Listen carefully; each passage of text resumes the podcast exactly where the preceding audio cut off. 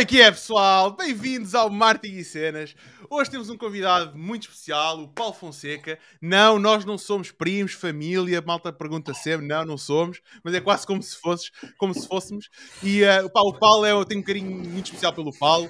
Uh, pá, é daquelas pessoas que tu nem sabes bem quando ou como conheceste. Pá, eu acho que foi tipo em troca de cervejas, foi assim à volta de umas cervejas, de umas jolas, na altura acho que foi do Entrepreneurs Break, no, nos primórdios de quando se começava a falar de startups em Portugal, já há muitos anos atrás. E pá, aquilo que eu, que eu mais gostei do Paulo, e acho que foi aquilo que nós, eh, pronto, criámos aqui uma boa relação, foi que um, pá, nós conversámos bastante sobre um tema que, que nos apaixona bastante.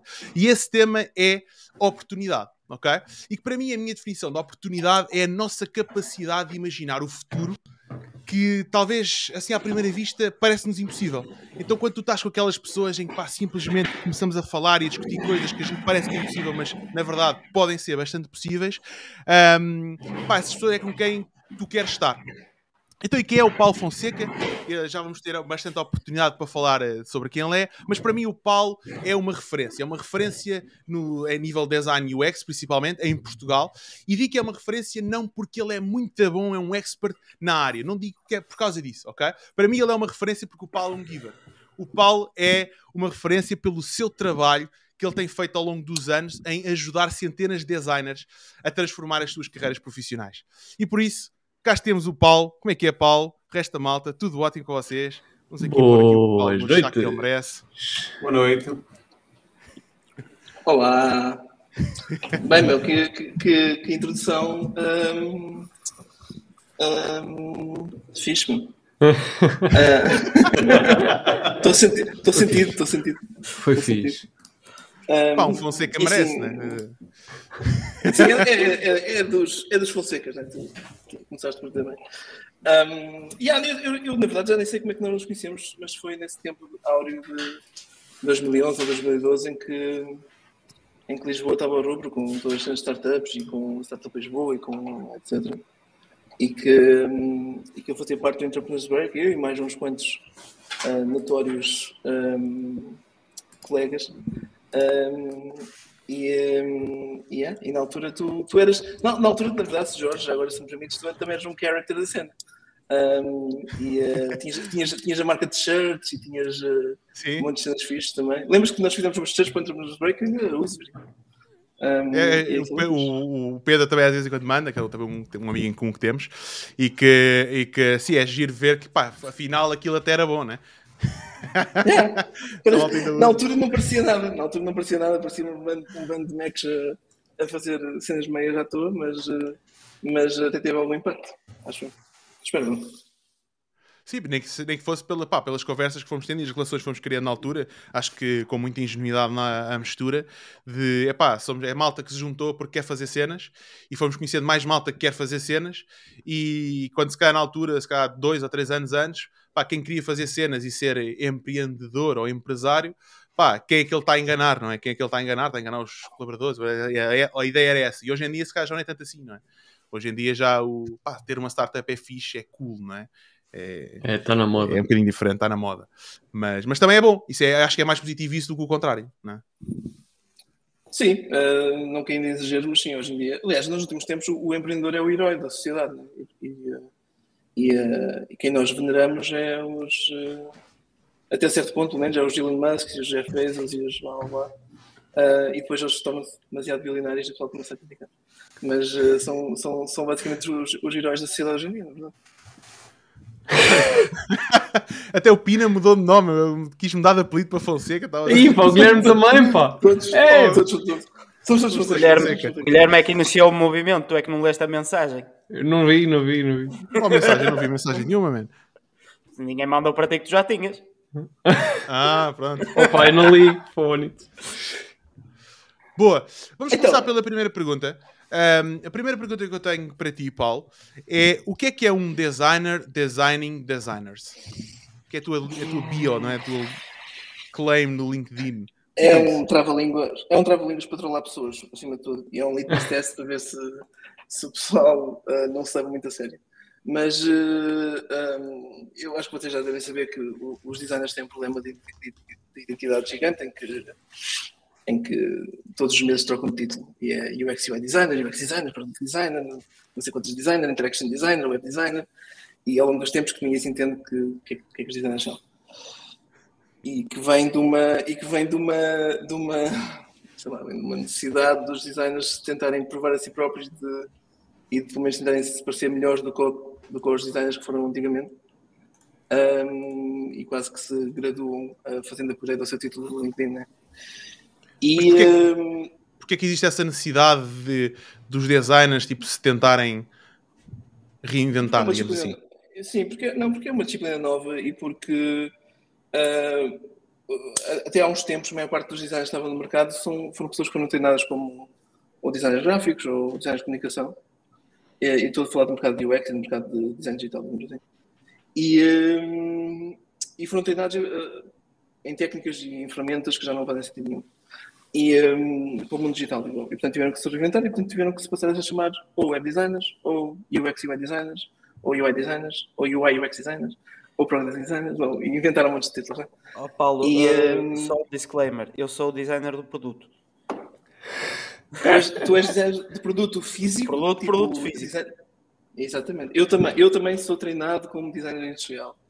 É, E, eh, só- eu é a mesma curso- coisa. Eu eu treino um curso de design industrial que é para mim o design mais, eh, mais a sério, digamos assim. Eh, e, e estás a dizer que os outros designers não são a sério? Epá. Não, os outros. Não, não, eu- calma, deixa eu explicar. Né?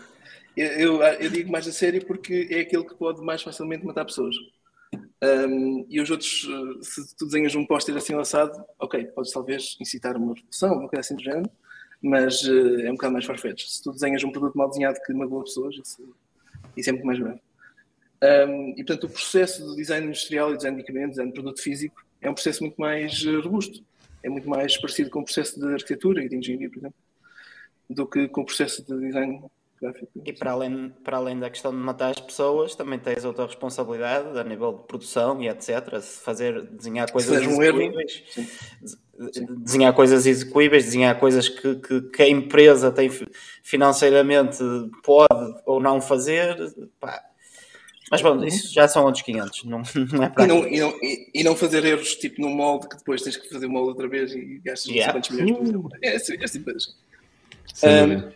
Mas eu, eu, fui, eu fui treinado como designer industrial, mas, mas, eh, mas nunca exerci design industrial porque um, quando eu acabei o curso, o meu curso de design industrial, tipo naquela tabela do Expresso de empregabilidade dos cursos, era o terceiro, era o terceiro curso a contar do fim dos 400 cursos, em termos de empregabilidade em Portugal. Ok. Porque não, havia, não há indústria em Portugal para, para ter designers, digamos assim. Um, e mas eu desde puto que sempre fiz cenas na web, e sempre fiz sites e merdas em flash, e desmontava computadores, e. E então, quando, quando me licenciei, comecei a fazer cenas como freelancer, um, como designer de web, e, e pronto, e, e por aí fora.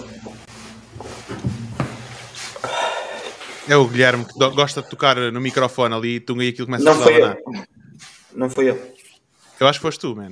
Não interessa quem foi. Essa é a A mesa. culpa é sempre do Guilherme, quando não é do Roberto.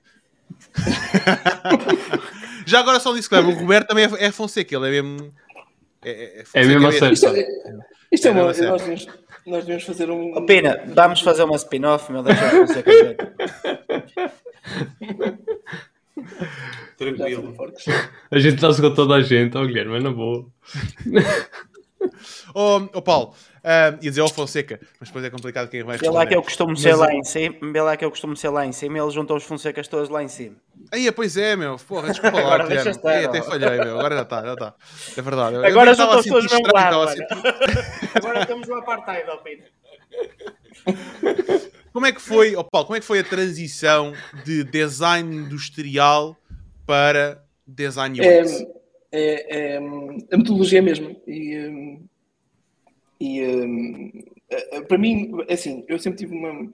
Sempre adorei tecnologia desde e, portanto, hum, tipo, eu fiz o meu primeiro site quando tinha para aí 6 anos de idade, no caso assim.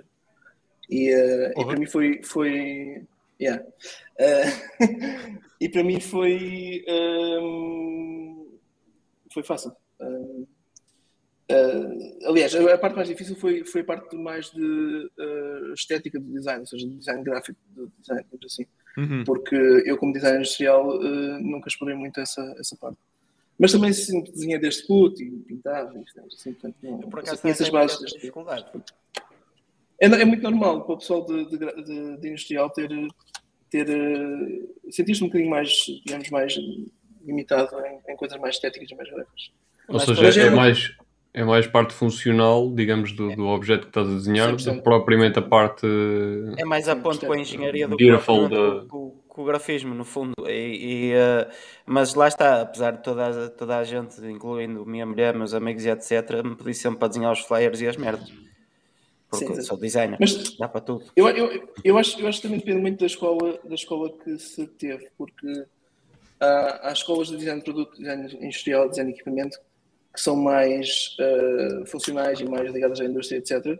E há escolas que são mais conceptuais e mais ligadas ao, ao, à, à parte mais eh, prazerosa e mais artística do design. Eu, te, eu tive os Ah. dois, por acaso, Paulo, eh, porque na licenciatura era muito mais teo- teoria, história e, e- e entender os arquétipos e essa, essa parte toda de- de- do raciocínio eh, antigo, mais a parte da poesis do objeto, do que propriamente se ele é execuível ou não, e a seguir no mestrado já fui diretamente para industrial e posso te dizer que gostei muito mais da parte industrial e que aprendi muito mais em dois ou três meses de mestrado do que na licenciatura inteira.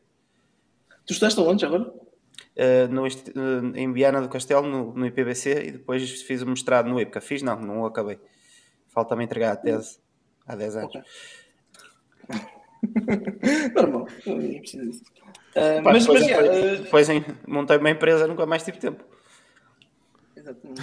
Mas, mas o- eu, eu, eu acho que eh, o design de produto físico, o design industrial, o design de equipamento, que tem estes nomes todos, é o, é o que tem, a, é o que tem a, a metodologia mais robusta e que, na verdade, se veio provar que, que se calhar, eh, os designers que trabalham na, na- no mundo digital, como UXers, UIs, desenhar coisas eh, tipo social media, etc., deviam ter usado processos mais robustos no seu design, em vez de terem desenhado coisas um bocado eh, mais para o crescimento e para, e para a expansão e sem pensar muito bem no, no dano que isso podia ter feito nas pessoas.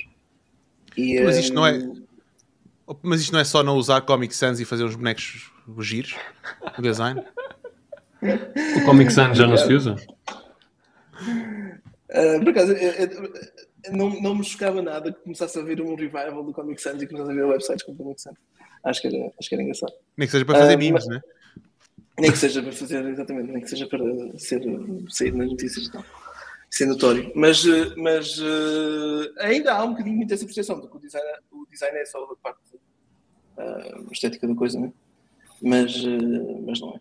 O design é toda a experiência como, como um ser humano experiencia uma cena, um serviço, um produto, um- uma experiência. E, portanto, imagem. Hum, tudo tudo que influencia a experiência do ser humano a usar alguma coisa ou passar por alguma coisa eh, tem que ser desenhado e tem que ser pensado e tem que ser eh, definido e tem que ser eh, testado e tem que ser pesquisado e tem que ser o processo todo. pelo ordem, certo? Obviamente.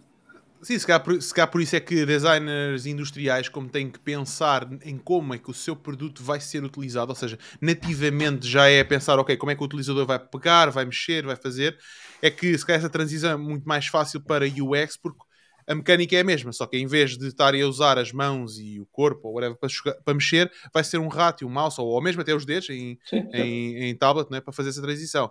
E, ehm, Mas o processo de metodologia é o mesmo, exatamente. Ou seja, por exemplo, tu, como designer industrial, estás a desenhar um produto que vais lançar para para o mercado, que tem uma série de investimento por trás, né? porque tens que Uhum. eh, fazer, fazer protótipos, fazer produção, fazer os moldes, tipo, são milhões de dólares. Né? E eh, convém que lances um produto que as pessoas consigam eh, saber usar. Né? Depois Claro. aquilo não vai para o mercado e as pessoas não sabem onde é que têm que clicar. Nem... E já agora, a maior parte, eu diria que a maior parte dos produtos do mercado são, têm uma experiência da treta. Os produtos físicos, tipo eletrodomésticos, coisas assim porque não foram bem testados, na verdade. Ah, mas ah, há mais responsabilidade em testar em condições antes de lançar uma coisa para o mercado ah, no mundo do design industrial.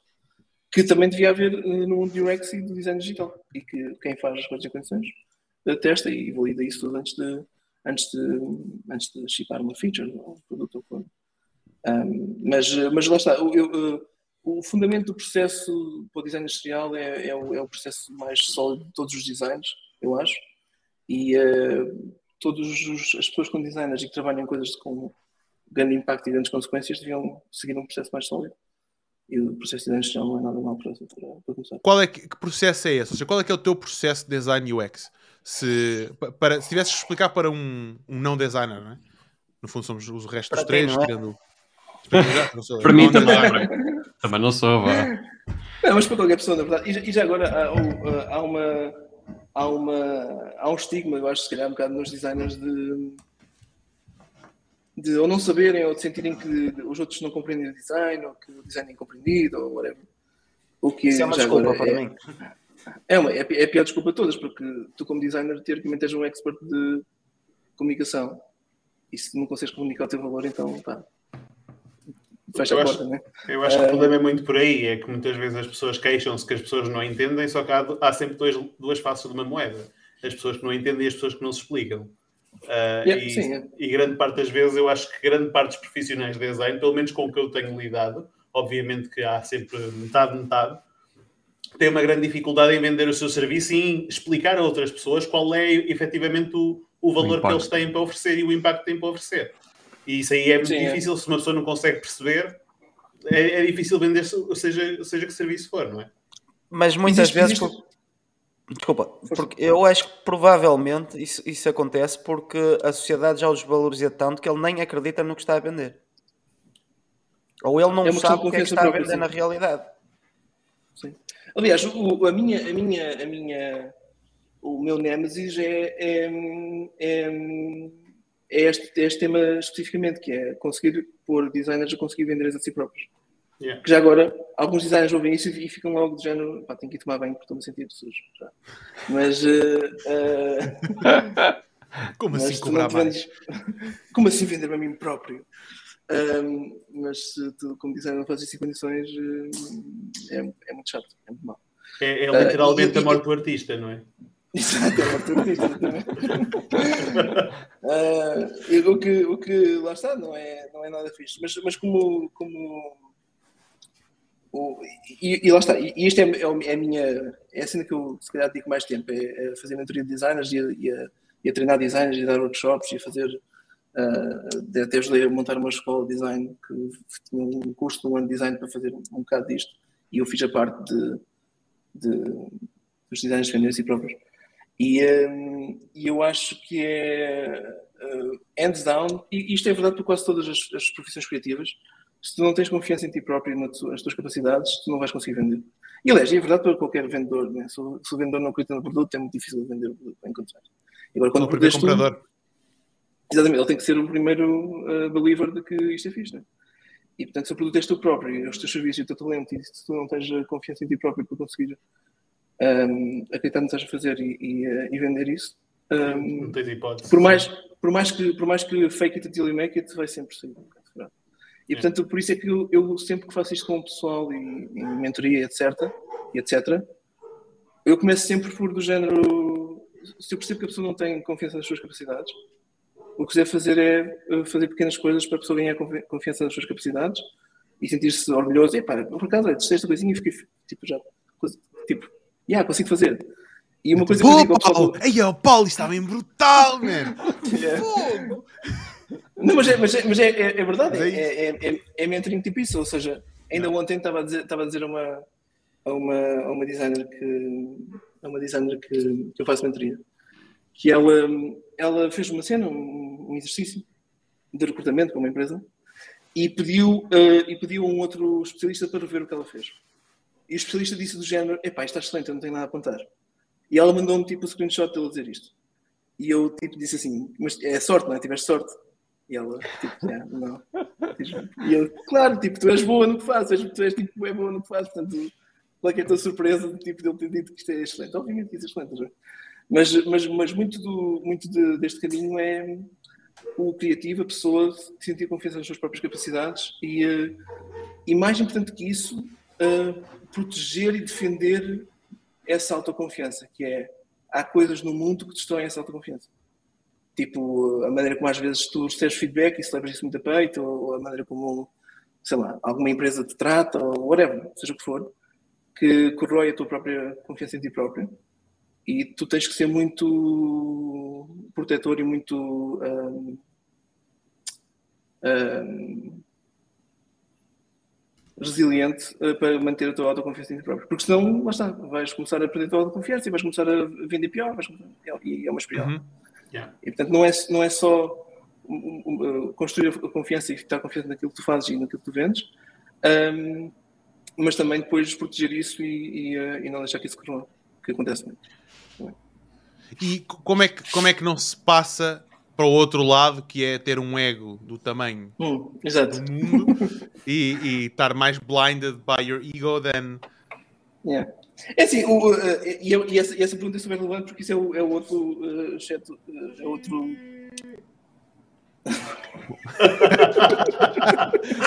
Jogou sushi, então o pai vem aqui, olha. Veja só o tamanho desta barba. Já agora, aqui. Ah, o verdadeiro. O, verdadeiro. O original este, este é que é o original. Nem, nem cabe, peraí, nem cabe aqui na coisa, na, na câmera. Ah, ei, cara. Agora sim, agora sim. Viva, pessoal, tudo maravilha? Boa noite, tudo ótimo. Servidos? É pá, já não. Obrigado. ok, vá. Obrigado.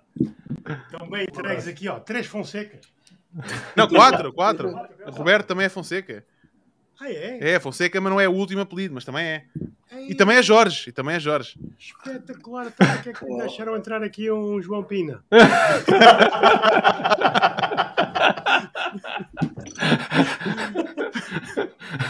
Opa, só isso. Tinha que sobrar para mim, pá. Tinha que sobrar para mim.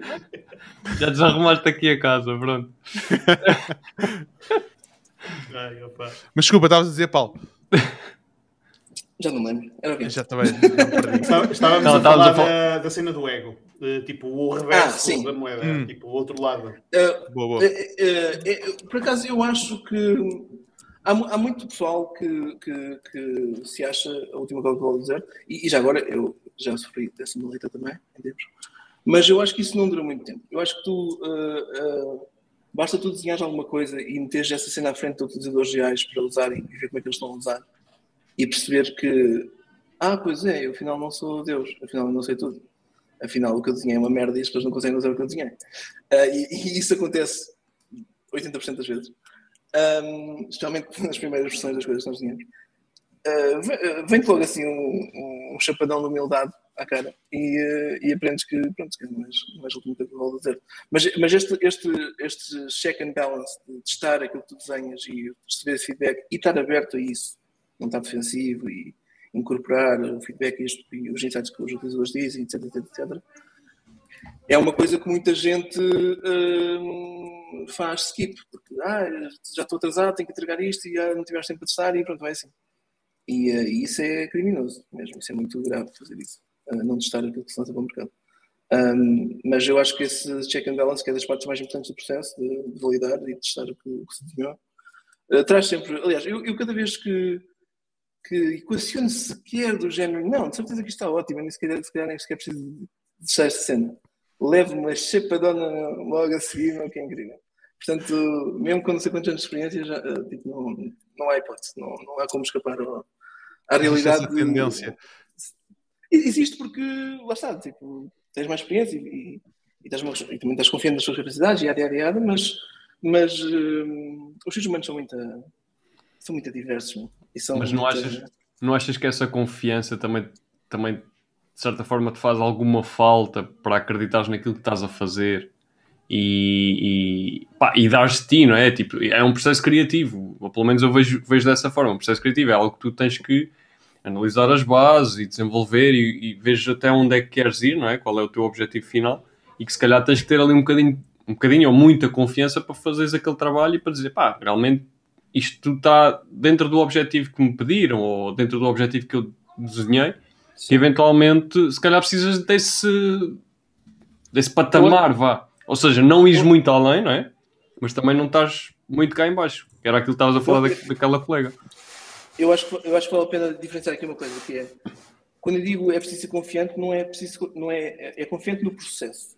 Não é confiante no, na coisa que tu estás a desenhar. Okay. Não é confiante não confiante na solução que estás a fazer.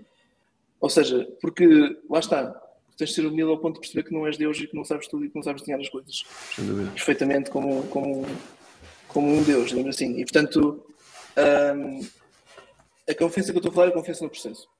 Porque basicamente o que o processo de design em condições diz, e isto era a pergunta original da Jorge, acho, um, é que um, se tu seguires aquele processo, e podes inventar e fazer tempo por uma linha, mas se seguires aquelas macro fases do processo, vais sempre uh, ter uma boa solução. E portanto, um, e, e, já agora, eu acho que a disciplina e a. Eu às vezes até costumo chamar isto a fé de acreditar no processo, vem de, de levares na cabeça, levares, levares na tromba, que é. Ah, houve uma vez que eu tentei fazer batata ao processo e saltar uma parte. Pumba, deu merda. E tive que fazer tudo e perdi não sei quanto tempo, e ou perdi o cliente, ou perdi a oportunidade, ou o que for. Uh, e portanto, um, esta, esta, esta, esta história é uma história que se repete várias vezes, sempre que alguém está demasiado confiante e, e pensa: não, não, eu, consigo, eu já sou muito bom nisto, eu, eu já, já consigo uh, fazer o meu próprio processo e fazer as coisas à minha maneira, levas, levas na tromba, não sei o quê. Um, e portanto, isto, isto traz humildade e, uh, e lá está, eu queria diferenciar isto: que é, quando eu digo confiança, é confiança no processo não é confiança na solução específica, porque senão depois começas a entrar um bocado em eu é que sou visionário, eu é que sei como é que deve ser, deve ser este produto e, e blá blá blá, e Steve Jobs Complex e todas essas coisas. Uh, que, que, já agora depende do teu papel no do teu, do teu papel no, no, grupo, no projeto, no, na cena que estás a fazer. Uh, se o teu papel for de founder e de dono e de visionário, então se calhar faz sentido, mas, mas, uh, mas isso é outra coisa. Confiança na, na solução específica é, é, uma coisa diferente do que eu estou a falar, que é confiança no processo e na maneira okay. de fazer as coisas. Eu, uh, uma coisa, estavas a falar e eu estava tipo, a pensar, a imaginar aqui algumas coisas e, e, e a digerir. E estava a pensar em que pá, existe uma carga no início da tua carreira profissional, não é? Uh, e quando digo carreira profissional, pode ser, imagina que estás a reinventar e estás a entrar numa nova carreira. Eu acho que esse padrão repete-se, não é? Em que existe uma carga emocional uh, muito forte ligada à tua capacidade de uh, criar valor, não é? Logo no início. Então imagina, se tu crias valor, uh, se tu não consegues criar valor porque fazes, pegando em design, mau design, um, e o feedback que te dão é tipo, foda-se, que anda merda que é esse design, estás a ver? Tu vais, se não fores uma pessoa, tipo, naturalmente confiante em ti próprio, um, tu vais ter, não, porra, eu sou tipo horrível, tipo, meu Deus, que é que eu vou, nunca vou ser bom designer, nunca vou fazer isto, e a, a, a, o padrão é que começas a levar na cabeça e nunca sais daquele ciclo, até que venha uma pessoa e diga, não, anda cá, vou-te dar a mão, não é assim e tal, não é? Uhum. Num, yeah. Acabas por destruir a pessoa. À medida que vais avançando né, na tua carreira e vais começando a perceber, é pá, olha, isto saiu fixe, vais ganhando confiança, também eu acho que passas pelo outro ponto, acho que é muito natural, acontece a todos nós, como estavas a dizer, que, não, meu Deus, sou a última Coca-Cola do, do, do deserto, ninguém me toca, tudo o que eu toco é ouro. E aí lá está, e começas a levar porrada porque se calhar isso leva a saltar certos uh, passos, como tu disseste e bem. Eu acho que quando tu chegas a um nível de maturidade uh, onde a confiança, tu disseste bem no, no, no, processo, mas mais do que isso, se calhar não a nível das ANS, se calhar tens um processo muito bem definido, se calhar noutras áreas não tanto, mas quando tu começas a, a conseguir despoltar confiança on demand, Imagina, tu estás, por exemplo, um bom vendedor, um gajo que sabe vender muito bem, ele consegue fazer o shift mental de dizer não, tipo, de um momento para o outro, o gajo que faz o clique começa a confiança brutal a demonstrar o produto que está a vender. Não é? E então Sim. é quando tu tens um nível de maturidade alto o suficiente para perceber, não, espera lá, a confiança, aquele não que eu relevo daquela pessoa que tentei vender, ou aquela, aquela crítica que se calhar não foi construtiva, foi destrutiva que aquele cliente me deu, ele está a criticar, apesar de ele estar a criticar a mim, eu não me vou deixar afetar, porque eu sei que este é o processo natural, eu tenho é que saber uh, munir-me, isso vem da experiência, não é? De saber munir-me de argumentos para poder uh, ter uma conversa. Combater. Combater, combater isso, e, e, levar o cliente a ter uma conversa construtiva e explicar, não, espera lá, isto se calhar é o processo de, de executar isso, não é? Um, Sim, e, e, eu acho e aí a conversa, diz, e aí a conversa começa a, ficar, começa a ficar num nível muito mais sério, que é essas conversas às vezes chegam ao ponto de ok, então uh, I quit, estás a ver? Eu não, não quero trabalhar contigo. Sim. E, e claro que cada pessoa é cada pessoa e cada um faz o que deve entender da sua vida e como é que ganha o seu dinheiro e paga as suas contas e tudo isso. Mas, um, mas eu, já, eu já passei por monte de conversas deste tipo em que uh, estavam a pedir para fazer as coisas de uma certa maneira e eu sabia que não era a maneira correta, que o processo certo e que uh, tipo roça ali o limiar da legalidade às vezes até e um, especialmente hoje em dia com todas as questões de data privacy e por aí fora. E, um, um, e pronto, e, tens que dizer. E é, um, e é um dilema ético, basicamente, cada design. E, uh, e cada um tem que saber quais é que são as suas uh, fronteiras éticas e, e, e, atuar de acordo. Uh, mas, mas eu acho que é o papel do designer combater essa. essa quando, quando é enfrentado com esse tipo de contra-argumentos de que ah, mas não faças assim, fazes assado. e isso não é o processo certo, isso não é o outcome que devia.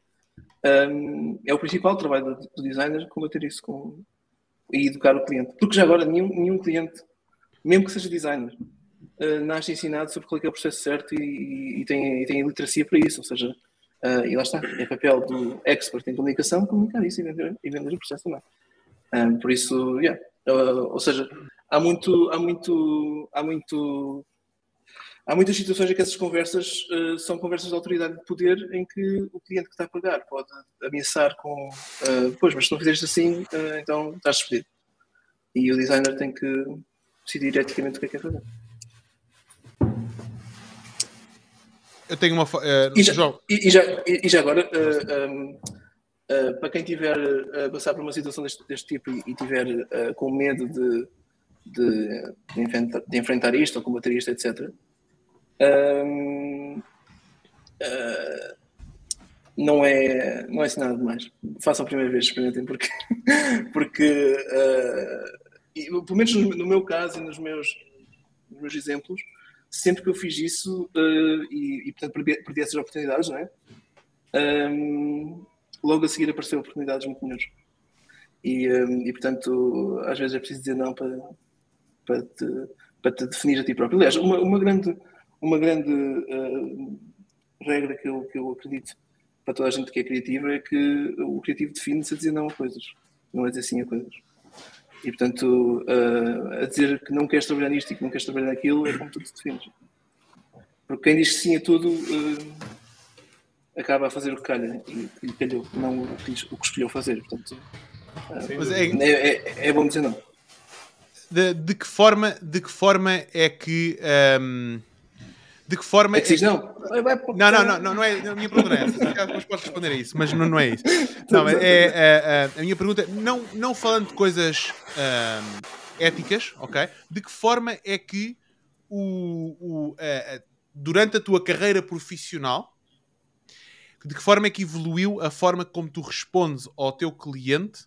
Se calhar no início, como é que tu respondias? a um cliente que se calhar estava aí contra o determinado processo ou que se calhar falava de uma certa forma como é que passou a meio e como é que tu respondes agora?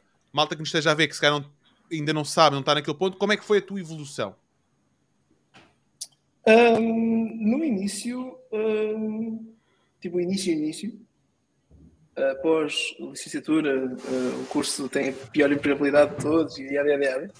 Um, eu fazia o que calhava, na verdade, né? e acho que é normal isso assim ser. E, aliás, já agora, mesmo que eu quisesse escolher o que é eu queria fazer, nem sabia. Agora, portanto, Ainda, ainda, bem que apareceu cenas para fazer, porque eu nem sabia, nem sabia ainda muito bem o que é que eu queria fazer, o que é que eu gostava de fazer, etc. Mas uh, uh, uh, eu, eu, sou um bocado bias neste sentido em que eu, eu, a maior parte da minha carreira, fui independente, ou seja, o freelancer, a minha própria empresa. E, portanto, eu tenho um complexo de, de autoridade um bocado alto.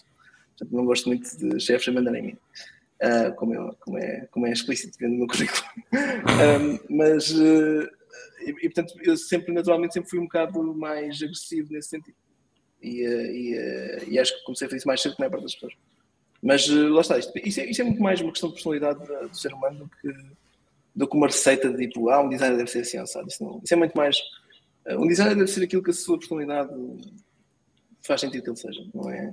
Não, não, não vejo isto como receita. Até porque as tuas experiências também vão ditar um bocadinho aquilo que tu vais ser no futuro, não é? Porque nós podemos Sim. ter um determinado perfil mais alfa e em determinadas situações uh, estarmos mais, como é que eu ia dizer? Sermos mais passivos Sim. e num momento da verdade termos um papel um bocado mais, mais ativo e mais. Uh, como é que eu ia dizer? E é muito comum. Coisa. Sim. E decisivo, sim. E é muito comum isso acontecer em designers, porque há muitos designers que são, que são estereotipicamente introvertidos, digamos assim, mas que depois de uma reunião, no momento certo, dizem uma cena que toda a gente fica, é caralho, pois é, mano. Yeah, realmente este gajo Afinal, este gajo tem um cérebro. Afinal, este gajo pensa e afinal, este gajo. Mas, yeah, isso é muito comum. Eu já vi isso acontecer muitas vezes. e é muito comum que o, o estereotípico designer que passa o dia todo de fones a fazer, fazer pixel pushing, introvertido por natureza, um, cria umas coisas acertadas de vez em quando que toda a gente fica, ai, ai, isso vamos fazer. E que resolva conflitos assim e que, e que cresça assim, de forma. Mas lá está. Uh, um design introvertido é sempre design, diferente de um design extrovertido ou de qualquer outro traço de personalidade. Portanto, um, não, há, não há uma receita única. Eu gostava de saber aqui uma coisa, não sei se me estão a ouvir. Eu gostava de saber se me estão a ouvir. Sim. Foda-se esta merda aqui diz que eu estou em mute, pá. Eu pus-te a mute há bocado, porque estava só a ouvir bué tu a mexer, ainda estás a ver? mas ainda ficou aqui a cena, meu. Yeah. Lá está, o designer fez, fez merda. Ou então foi o programador que não programou bem a cena, estás a ver? Mas isso é uma, é uma falha de usabilidade.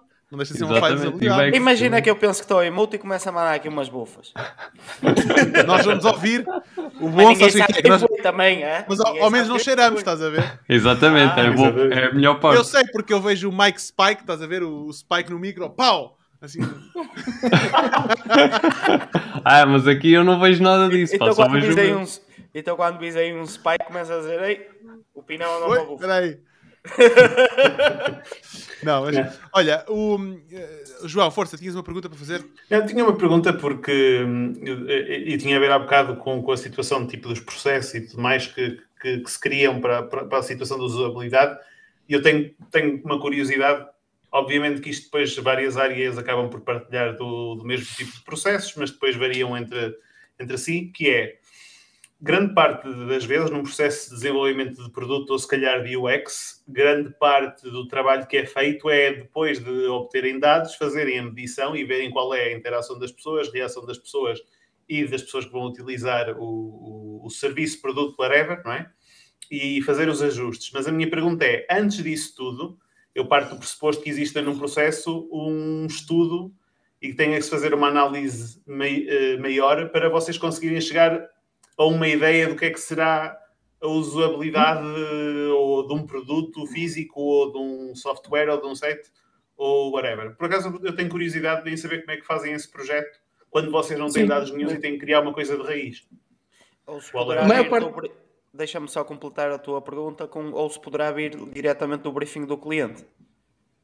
Exatamente. Pois, eh, o, é assim, a maior parte, aliás, o que estavas a dizer faz sentido, devia ser, ou seja, se calhar a maior parte do, da energia dos designers devia estar focada em produtos que já existem, já foram lançados e já têm dados para se compreender como é estão a atuar no mercado e, e fazer, eh, e começar a desenhar depois daí. Não é isso que acontece na maior parte das, das, das, do mercado, porque o mercado hoje em dia ainda é muito à, à base de agências, e portanto as agências, como trabalham, é muito, é muito mais, agências de design, pelo menos, é muito mais de faz o projeto inicial, uh, somos pagos, tchau aí, nunca mais quero ver e, uh, e portanto depois alguém que mantenha a cena. O que é um modelo errado, porque uh, basicamente quem está a desenhar o produto não vai ser responsável pelo resultado do produto. E pode desenhar assim ou assado, uh, como lhe convier, até ser pago, é o que interessa. E, portanto, uh, não é o modelo ideal para, para fazer design. Um, um, empresas têm equipas de produto, ou, ou, ou internas, digo eu. Esses sim, e designers trabalham em produto continuamente, esses sim têm que lidar com aquilo que desenham. Esses, esses sim já têm um bocadinho mais de cuidado com as coisas porque, e responsabilidade porque sabem que vão ter que, vão ter que responder por, pelo impacto que ele vai ter ou não. E muitas vezes em redesign já há impacto de os utilizadores não gostam de mudança, né? Portanto, se lanças um novo produto com um novo design, toda a gente se passa e reclama, etc. E isso costuma acontecer bastante. Como todos nós já devemos ter experienciado uh, produtos que mudaram o design, nós estamos passando. Uh, e depois já sempre lá o, link, o linkzinho de género, ah, volta para trás, volta para a versão antiga, se, se tiveres. Ou seja, isso é uma prova de que uh, eles têm que, têm que acondicionar isso. Mas um, deixa-me então explicar o processo. Tu estavas a tocar na parte do processo que é, se tu começares do zero, uh, tu, lá está, ou tu tens uma ideia muito clara do que é que queres fazer, ou então uh, o que é que vais fazer, né? Ninguém sabe. E, portanto, a primeira, parte, a primeira fase do processo é sempre pesquisa, sempre research. E, uh, e, e, lá está. E a parte mais difícil de vender no design é a parte do research. Porque ninguém quer pagar por research. Porque o research soa. Epá, isso vai demorar muito tempo e vocês não vão produzir nada. Não vai haver output nenhum daí. E é verdade, não vai haver nenhum output tangível que vai melhorar o negócio já, depois do research estar feito. Mas é a única coisa que previne que nós passemos um ano ou dois a fazer uma cena que é errada e depois ninguém vai usar e que estaremos não sei quantos milhões de euros a fazer a cena. Exato. Uh, e portanto, a primeira fase é sempre pesquisa e uh, todo o mundo de user research é toda uma disciplina e, há, e há, hoje em dia há pessoal especializado, são user research designers e por aí fora, portanto, é toda uma é toda uma, uma, uma disciplina. E lá está. E quem tenta fazer batota no processo e uh, fazer skip à research e começar logo a desenhar a cena, vai levar nos cornos e é bem feito. Um, é, é normal. Seguir... É normal. Sabes que eu, eu, olho para isto e não queria interromper, desculpa, é só para fazer aqui um paralelismo.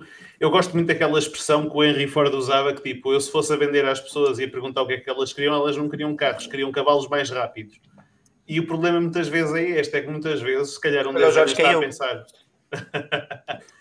uma pessoa está a pensar que está a criar um carro e afinal está a criar um cavalo mais rápido que não é aquilo que as pessoas precisam. E, e, e se calhar sem o research, muitos designers ou desenvolvedores de produto ou o que for estão a pensar que estão a criar uma coisa que efetivamente vai ser útil e estão a fazer grandes mudanças e tudo mais e depois ao fim e ao cabo aquilo a montanha para um rato. Mas no fundo, é... o, o que o Ford fez foi research. Ele simplesmente Calma. decidiu eu dei o exemplo ao contrário. Não, interrompeste-me, agora sou acabar de falar, só favor. O, eu dei o exemplo do Ford ao contrário. O, o Ford disse que as pessoas queriam cavalos mais rápidos e ele fez o carro porque era o que as pessoas efetivamente precisavam. Porque ele fez essa pesquisa, obviamente. Hum. O que eu estou a dizer é ao contrário, que é um, um designer, em vez de criar um carro, que é o que as pessoas efetivamente precisam, pode criar um cavalo mais rápido, que é aquilo que as pessoas não precisam, mas que na cabeça dele é aquilo que ele pensa que, elas, que as pessoas precisam. E esse é que é o perigo da não pesquisa. Era isso que eu, que eu estava a tentar fazer o paralelismo. E isso aplica-se a todas as áreas, inclusive é à minha área. Um, mas eu, por acaso, era essa questão que eu tinha mais. Que é, e há muitos designers a dedicarem-se a essa parte do, do, research. Cada vez há é. mais ou assim, assim? Para ser, para ser sincero, um, um, isto, é, isto, é um bocado cómico e triste e deprimente ao mesmo tempo que é o que mais designers me perguntam a mim é como é que eu vendo research. Porque uh, toda a gente quer sabe que é importante fazer research, mas não sabe convencer quem lhe vai pagar que devia gastar dinheiro nesta parte de research. E, uh, e isto é que é o filme hoje em dia: é vender research, não é vender a parte de design. Porque o design tu vês que tem um output e, mesmo, e qualquer comprador, qualquer cliente de design percebe que, ok, estou a pagar por este output. Este output pode ser ecrãs, flows, whatever, testabilidade feita no protótipo, no protótipo, o que. Tá? há um output tangível. Uh, é muito difícil quantificar o output do research sem ser, olha, se não fizeres isto, podes estar a, a, a pôr em perigo todo o investimento que vais fazer.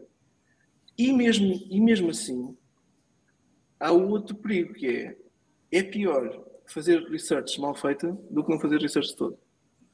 E muita gente hoje em dia está a fazer research mal feita e está-se a convencer que está certo, mas encheu o research toda cheia de linha de biases e de, e de, e de preconceitos que vão uh, influenciar o output da research e que, obviamente, que o, o, estudo de research vai dizer sim, sim, o que temos que fazer é esta coisa que já tínhamos pensado inicialmente que era a coisa que tínhamos que fazer. E usa a uh, research como uma ferramenta de autovalidar as suas uh, opiniões. E, e eu, eu, até arrisco a dizer que a maior parte do research que está a ser feita hoje em dia é má research nesse sentido. E isto ainda é pior porque tu estás convencido, estás a fazer a coisa certa porque fizeste a research, teoricamente, e depois o mercado vai-te disciplinar, como deve. Mas, uh, eh, um, ehm, portanto, não é só uh, conseguir vender research, é conseguir vender research bem feita. E é muito difícil fazer research bem feita, porque quando o número um não pode ser só uma pessoa a fazer, porque se, é só uma pessoa a fazer, os biases dessa pessoa vão, tipo, esquece, é inválido a research. Um, ehm, e depois tens que ter um sample de, das pessoas com que vais falar, dos uh, futuros utilizadores, clientes, o que for, que seja realmente diversa, não é, não é só uh, o power user como tu vais falar, não é só o dumb user no outro extremo. Não, tens, tens de ter uma sampling de pessoas com quem falas que são bem diferentes entre elas. E só assim que consegues assegurar que se desenhas algo que todos conseguem usar, aqueles tipo o velho que é viciado em tecnologia, o velho que não percebe nada de tecnologia, o novo que não percebe nada de tecnologia e o novo que percebe boa de tecnologia e everything else in between, e tens que falar com estes todos. Só quando consegues desenhar uma coisa que dê para estes todos é que consegues perceber, ok, isto é robusto o suficiente e faz sentido para o, para o mercado. Estes critérios que eu acabei de dizer, velho e tecnologia, são os critérios uh, random, ok? Uh, deviam ser critérios mais específicos para o, para o tema e o produto em questão, mas, mas uh, acontece muito que o pessoal diz que faz research e que entrevistou pessoas, mas vais a ver e entrevistou quatro pessoas todas iguais, e todas exatamente do mesmo perfil, recrutadas da mesma maneira, uh, vindas do mesmo sítio, que cresceram no mesmo sítio, que têm o mesmo pele, o mesmo género, lá, lá, lá, né? e portanto as opiniões são sempre as mesmas e não são e não representam a diversidade de opiniões do ser humano. Portanto, fazer pesquisa mal feita é pior do que não fazer pesquisa, na verdade. Portanto, é, é preciso ter muito cuidado quando se vai fazer pesquisa, fazê-la bem feita e é difícil fazer pesquisa. Eu, porque, é, e eu digo é difícil porque é preciso teres muito cuidado com o que fazes. Basta, basta fazeres uma pergunta de uma certa maneira num questionário, basta entrevistar alguém e, fazer uma, e direcionar alguém para uma certa cena, basta. É tão fácil fazer merda uh, e, e toldar os resultados completamente uh, que é preciso ter mesmo muito, muito cuidado. Uh, mas pronto, e já agora, eu já fiz isso, já fiz erros desse tipo, já agora, e quando vi, tipo, ok, vou ter que ignorar esta, esta entrevista que fiz, estes dados, vou ter que, eu vou ter que ignorar estes dados. Mas é mesmo difícil. isso é mau. E, mesmo isso é mau porque tu já ouviste, né? Já falaste com a pessoa, já, já está no teu certo, lembras-te? Da bias, é. o, o bias já está em ti. Portanto, mesmo isso é mau. Portanto, é mesmo muito, uh, muito uh, pernicioso fazer pesquisa mal feita porque, porque yeah, influenciou Bem imensamente o outcome da coisa. Exato. É, e, e, e outra coisa Diz, diz, diz. Não, calma, calma. Não, outra coisa é que uh, uh, há uma decisão que se deve fazer quando se, quando se começa a fazer pesquisa, que é o quão broad é que eu vou fazer pesquisa ou o quão narrow é que eu vou fazer pesquisa. E para uh, temas e áreas de atuação e negócios que, são, que estão a começar, o, o, o espectro da pesquisa deve ser, deve ser mesmo poeda broad.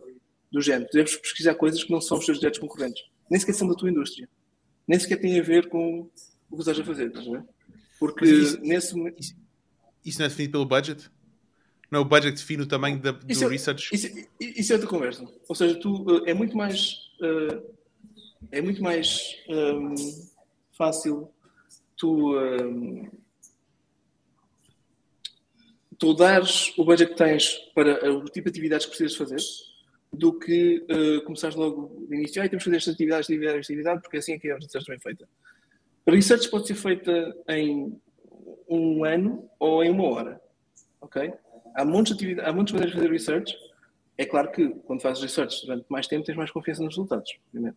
Mas uhum. se, não há, se não há dinheiro para pagar por mais confiança, assume-se o risco de que estamos a arriscar e que não, sabemos, não temos bem confiança no que estamos a fazer. Mas pelo menos seguimos as atividades certas, em menos uh, investimento de tempo, né?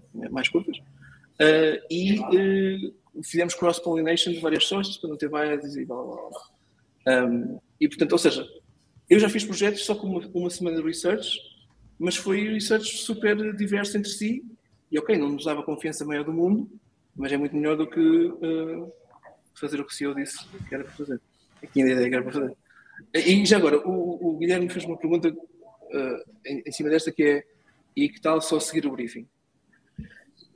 E, e isso a mim, uh, essa ideia irrita-me aqui dentro. Porque uh, nós temos que dar-me comissão, ué. porque é muito. Só a história da ideia, ou seja, o, o, o briefing vem das agências de publicidade antigamente e por aí fora, e, um, e assume que quem definiu o briefing, quem escreveu o briefing, está certo. E aquilo que está ali a dizer faz sentido e é verdade. Que vais a ver, 90% das vezes não é. Portanto, o primeiro papel, a primeira função do designer, quando recebe um briefing, aliás, eu acho que é pior começar um projeto recebendo um briefing do que começar um projeto sem briefing. Porque tu, quando começas um projeto com um briefing, tens que desconstruir o briefing. É a tua primeira cena.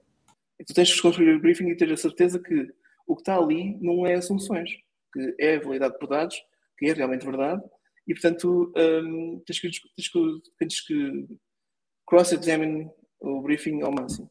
Man, eu acho que isso que tu acabaste de dizer é polémico, man. É, então, como assim? Não há briefing? Como é que uma agência ou whatever vai trabalhar não. se não há briefing do cliente? É? Não, não, então, pode haver. O que eu estou a dizer é que é mais difícil se houver. Dá mais trabalho se houver. Porque tens a, a tarefa adicional de ter que desconstruir. Se, Mas não será porque os, que lado, os briefings estão mal feitos? Estão, sim, a maior parte estão todos mal feitos.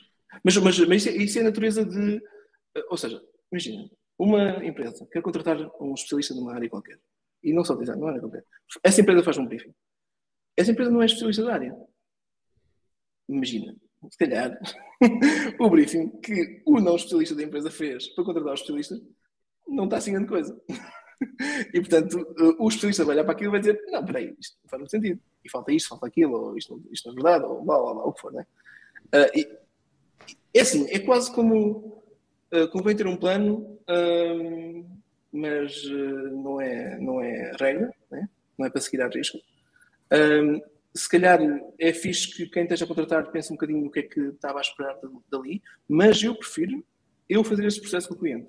Eu descobri com o cliente o que é que, qual é, que é o problema, o que é que temos aqui a tentar resolver, o que é que vai realmente dar bom resultado para o negócio deles e, uh, e construir o briefing com eles. E isso é parte da, da fase inicial de pesquisa. Basicamente é pesquisa interna, é perceber onde é que está a necessidade, qual é que é o problema. Uh, e na verdade isto é uma das maiores regras do design, que é o, o primeira, a primeira cena que todos os designers aprendem na metodologia de design, tipo no 11 ano, quem tem artes, ou, ou no primeiro ano de faculdade, quem tem design, é que tu tens que fazer reframe do problema. Porque o problema que te dizem que é o problema, quase nunca é o problema. Porque senão já tínhamos descoberto uma solução, estás a ver? Tipo, toda a gente diz, ah, eu tenho um problema e preciso que tu, tu me resolvas, tu que és expert. Tipo, ok, então porquê que não resolveste até agora? Porque eu não tenho as skills para resolver. Certeza que é isso.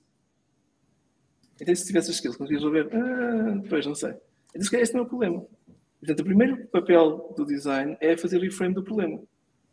E, uh, e eu já tive exemplos de, de, de, disto que são ridículos. Tipo, uma empresa que andava há 5 anos para resolver uma cena. Eu uh, fui ter uma reunião com eles, eles queriam me contratar para resolver a cena. E eu faço uma pergunta na reunião e o CEO percebe: ah, yeah, isto não é preciso resolver. Isto, yeah, isto afinal não é preciso resolver. Afinal, nós tínhamos que estar a resolver esta outra coisa. Pronto, um problema de 5 anos foi resolvido porque alguém me fez uma pergunta: espera isto não é um problema?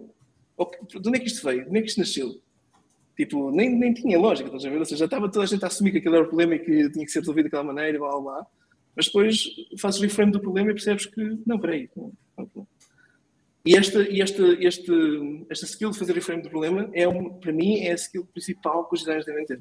E é mais difícil de ensinar, e é mais tricky de explicar, e é mais.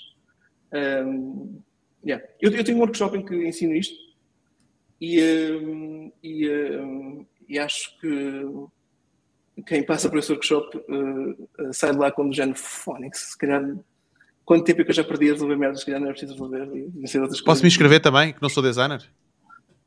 Uh, agora, fazia antigamente no, no pós-Covid, uma cena presencial, tal, mas, mas uh, uh, os slides não eram luz. Um, se calhar há, uma, há um vídeo disso, mas não sei. Mas, mas esta, esta capacidade de fazer diferente problema é tipo. É, eu acho que é o dom dos designers e os designers deviam investir em fazer isso. E, e já agora, uh, é, é, muito prevalente num certo tipo de personalidade que uh, de alguém que percebes, gosta de argumentar, gosta de fazer perguntas, gosta de criticar, gosta de apontar onde é estão as falhas, gosta de isso tudo, porque é mais natural para esse pessoal. Que, obviamente, é a minha personalidade, né? mas, mas uh, eu, eu sou um bocado assim. Mas uh, eu acho é que. É coisa de Fonseca, né? Isso é... yeah, se calhar é, se calhar é. Mas eu acho que é, é realmente o dom de design é a coisa mais difícil de ensinar, se calhar. Muito mais do que yeah, as, as, ferramentas e, e, as metodologias por aí fora. É esta intuição de uh, será que estou a resolver a coisa certa? Um, porque, e, e agora, isto é uma pergunta estratégica, às vezes não é uma pergunta tática. Isto não é uma pergunta de como é que eu me torno mais eficiente a fazer isto? Ou como é que eu, certo, não é uma coisa de eficiência, é uma coisa estratégica de, espera lá, zoom out, será que eu estou a resolver a cena certa? E quem se está constantemente a perguntar isto tem mais probabilidade de encontrar o caminho certo, porque o processo de design de qualquer projeto é tu estás a tentar encontrar o caminho certo para chegar a uma solução que é melhor de todas. E se tu vais sempre em frente, e se começas e vais sempre em frente, pá, tens muito pouca probabilidade de acertar, não sei Tens que ir aos zigzags para conseguir acertar, na verdade. Isso parece um bocado contraintuitivo, mas é a melhor maneira de garantir que tu vais ter uma solução boa. É, é ir aos zigzags e explorando lateralmente e depois abrindo, abrindo o espectro dessa maneira, depois fechando o espectro e fazendo esse exercício da metodologia de design chegas à solução certa. Portanto, a primeira fase é a pesquisa, a segunda é a estratégia, uh, para definir exatamente o que é que queres resolver, qual é o problema certo a resolver, e só depois é que começas a desenhar. Só depois é que é design mesmo. Só depois é que começas realmente a, a pôr pen to paper e a definir a forma da coisa um, e depois fazes não só um design, mas fazes vários concorrentes e testas todos e vês qual é que é o melhor. E essa última fase é teste e validação. E assim, teoricamente, chegas à melhor uh, solução. E este é o processo de Explicado assim. Top. Obrigado. Tinhas uma pergunta? Pina, uh, desculpem todos. Não, força, tinha, força. Tinha só, uh, tinha só uma, uma pequena provocação, mas isso mas já passámos essa fase, que era a parte que ele estava a dizer há bocado do briefing. E eu até lhe ia dizer, muitas vezes uma empresa a apresentar-te o briefing também pode ser bom para precisamente saberes com que tipo de empresa é que não queres trabalhar. Ah, sim, exatamente. É? Uhum. Yeah. Mas, mas a, a, aqui, aqui pegando mais uma vez aqui na, na parte do processo, o processo de design também acaba por ser a, mesma coisa quando vamos criar, uma, por exemplo, uma empresa, ou seja, o que for. Uh, acabamos sempre por ter que passar pela pesquisa, depois definir, o que, é, definir a, rota, a, a rota ordenada por, por, qual é o problema que vamos resolver primeiro e, e acaba por ser transversal o a processo, muitas áreas. O processo que estás a falar de criar empresa, esse processo específico é o processo de Customer Development, do tal gajo americano que vendeu isso, blá blá. Esse processo é um processo de design. É um processo de design para o negócio, ok? Ele, ele foi herdar um monte de coisas do processo de design, basicamente. E começa com pesquisa e começa com... E ele chama aquilo Customer Development porque, guess what? It starts by developing the customer, not the business. Ou seja, tu tens que... O teu esforço é de desenvolver o cliente, ou seja, tens que encontrar o cliente, tens que definir o cliente, tens que fazer tudo isso. Isso, é são metodologias de atividades de pesquisa. E por isso é que ele decidiu chamá-lo Customer Development e começar por aí. Porque na altura, toda a gente fazia negócios do género. Ah, If you build it, they will come. Vamos yeah. ver, né? Vamos ver se bem. uh, e temos vacas gordas, isso se calhar até faz mais ou menos sentido, se fizeres isso será suficiente, e blá. mas hoje em dia uh, já não faz muito sentido. Hoje em dia tens que começar por quem é, que é o teu cliente, o que é que ele quer fazer, que problemas é que ele tem, encontrar problemas que eles têm, encontrar o mais valioso problema. E é o processo de customer development normal. Que, que já agora é, é para mim, é... eu quando aprendi sobre Customer Development, lá está, naquela altura de 2011, 2012, em que Startups was all the rage em Lisboa, um, eu estava a ver, estava, estava a ver, estava, estava a ver aquilo, estava de género. Mas tem novidade para alguém? Tipo, isto é assim que eu trabalho, é assim que eu aprendi. um, mas para muita gente tem novidade porque tradicionalmente os negócios não eram montados assim. E devia. Eu lembro uma, uma vez. Um já não sei, se há uns anos eu estava a falar com o Paulo, estava a falar contigo, Paulo, e, uh, e dizia: Man, eu um, ehm, de certa forma sou designer. Uhum. E o Paulo yeah. assim um bocado do nariz, né? Mas naquela tipo, foda, vai-te foder, né? Deve ser designer. Eu fui para aqui dizer. Né? Não, tipo, eu sou designer no sentido em que, man, eu desenho, desenho equipas, desenho produtos, né? Como líder né, da, da, da, das áreas onde eu estou, uh, grande parte do meu dia é lá está, tentar fazer reframing dos problemas, tentar perceber, é para sim senhor, é mais eficiente ir por aqui, para a esquerda ou pela direita. Eu não tenho é o, a mesma linguagem, não tenho as mesmas ferramentas que, uhum. um, que um designer tem, um designer especialmente de design de UX ou Customer Development, que, que tem porque não estudei isso, não é? Mas se formos a ver a maior parte dos líderes, grande parte das atividades que, que deveriam estar a fazer, se calhar, é este tipo de perguntas para tentar perceber: espera lá, então, mas este, este gajo está chateado porquê? Não, ou esta pessoa está, está a reagir desta forma porquê? Qual é que é o incentivo? Né? Quais é são os incentivos que esta pessoa, esta empresa tem para poder agir de uma determinada forma? Não é?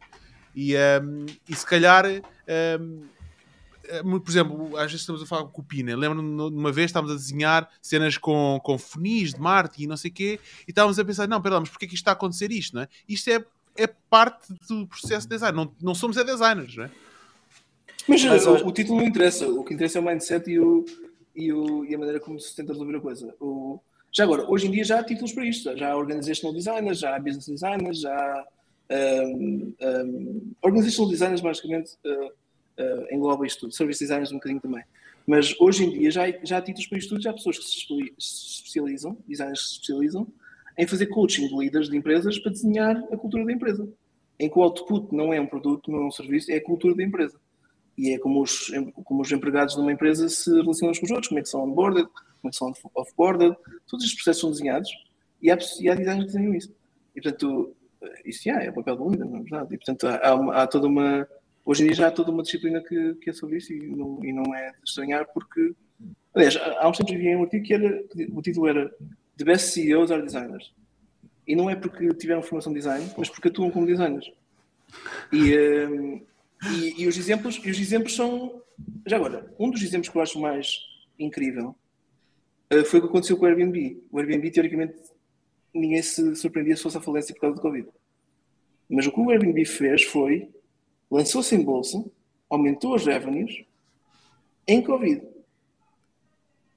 Como? Okay? Tivemos, tivemos cadeias de hotéis a fecharem, a despedir pessoas, a blá blá blá. O, o, como é uma história incrível, mas para já, os founders do, do, Airbnb são designers, ou um deles e o outro bastante também. Um, e conhecemos em solo design por aí fora, mas eles reinventaram-se a si próprios. Mal, mal apareceu o Covid, eles começaram-se a reinventar e à séria. Já tiveram que despedir pessoas, despediram tipo metade das pessoas logo no início, e depois reinventaram-se para ser uma plataforma muito mais de long-term stays e experiências, etc., do que um, concorrentes. Mas, mas foi uma alta viragem, boa, rápida, e depois disso começaram a crescer outra vez e lançaram-se em bolsa e bem sucedidos. Ou seja, não é, é incrível o que eles fizeram, porque teoricamente eles deviam ter ido à falência.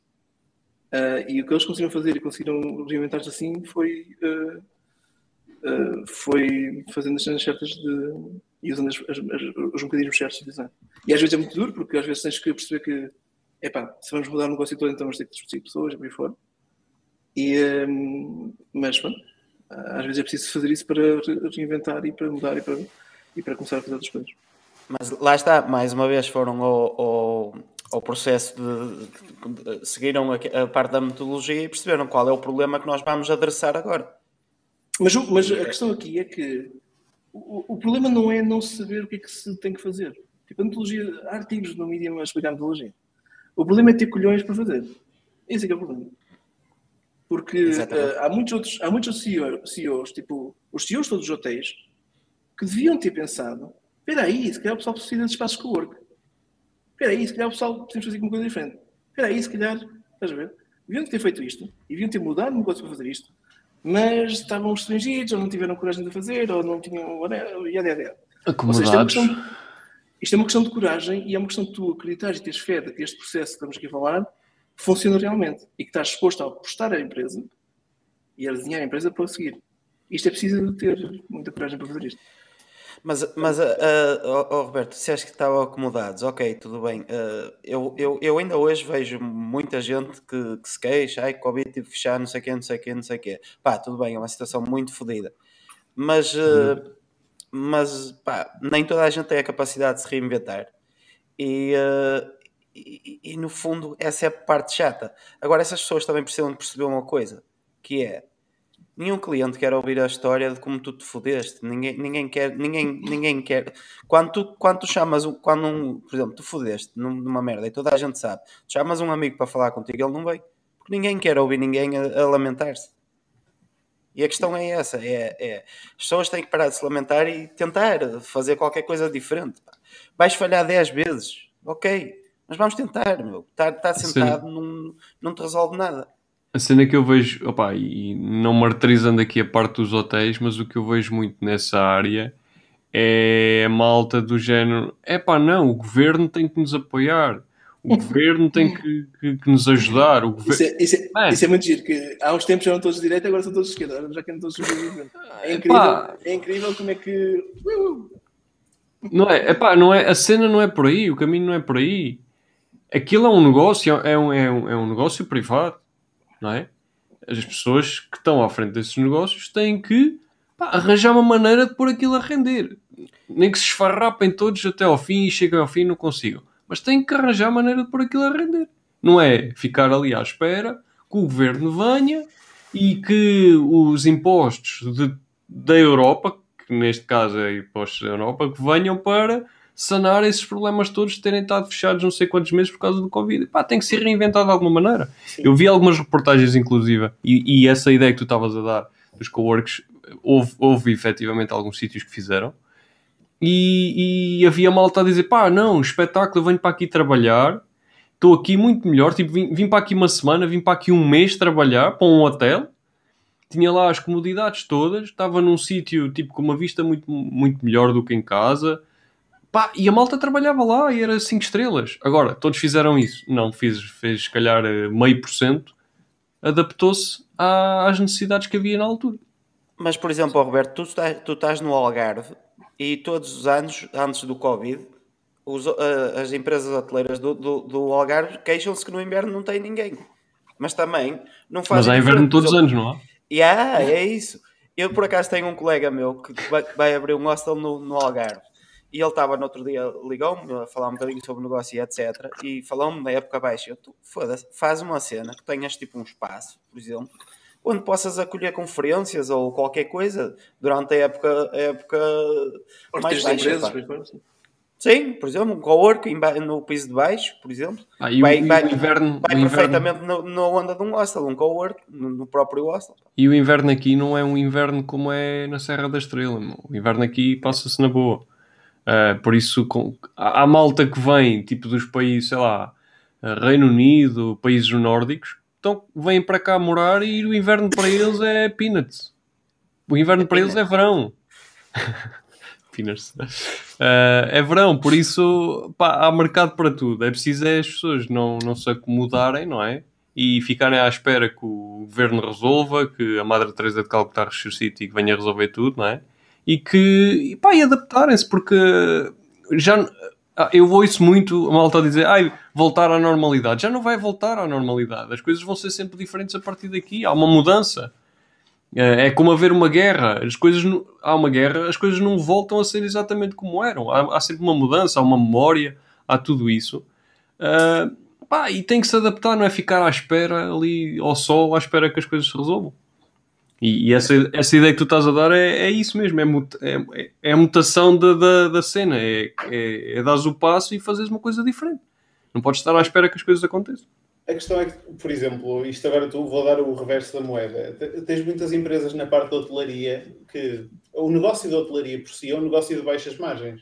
Por exemplo, estamos a falar aqui Sim. do Airbnb. O Airbnb tem uma grande vantagem. O Airbnb é um intermediário, não tem hotéis, não tem uh, casas, não tem nada. Ou seja, para eles, independentemente do tamanho da empresa, é muito fácil readaptarem-se e, e reorganizarem o negócio em prol das suas necessidades. Tu fazes isso com um hotel que tem cadeias de hotéis, tem empregados, tem um um pipeline, uma forma de trabalhar muito específica e com um propósito muito específico, tu readaptares o negócio todo tem custos pá, que são completamente ridículos.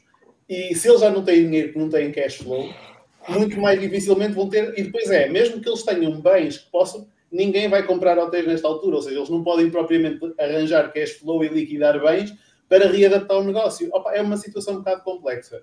Agora, concordo com, com, com vocês todos, na medida em que o negócio de hotelaria é um negócio que, que, tem que ser reinventado e que tem que ser pensado e as pessoas têm que fazer mais do que aquilo que fazem, pá, sem dúvida nenhuma. Uh, agora, não é tão fácil uh, como estalar os dedos. Por exemplo, um gajo.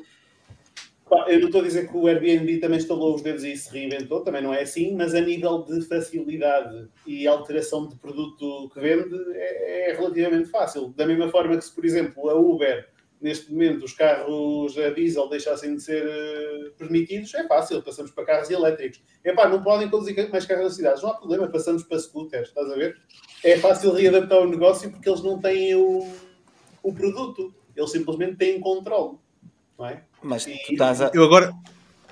Eu... Mas tu estás a. Tu, tanto o, o caso da Uber como, como do Airbnb, eles têm que dar formação a quem são os, os hosts, tanto dos carros como, porque são dois negócios bastante parecidos, tem que dar formação, ah. tem que dar orientação. Não, estou a dizer, no, no, caso do shift que o Airbnb fez, eles certamente que não, tiveram, que ir a, tiveram que comunicar com quem são os, os arrendatários deles e tentar, olha, se calhar se fizéssemos assim e tal, porque se eles também não, se as casas não puderem ser ocupadas, eles também não têm receita. Mas Eu mais grave é... que isso, mais, mais grave que isso, eles tiveram que despedir metade das pessoas e contratar outras pessoas, a sua própria equipa.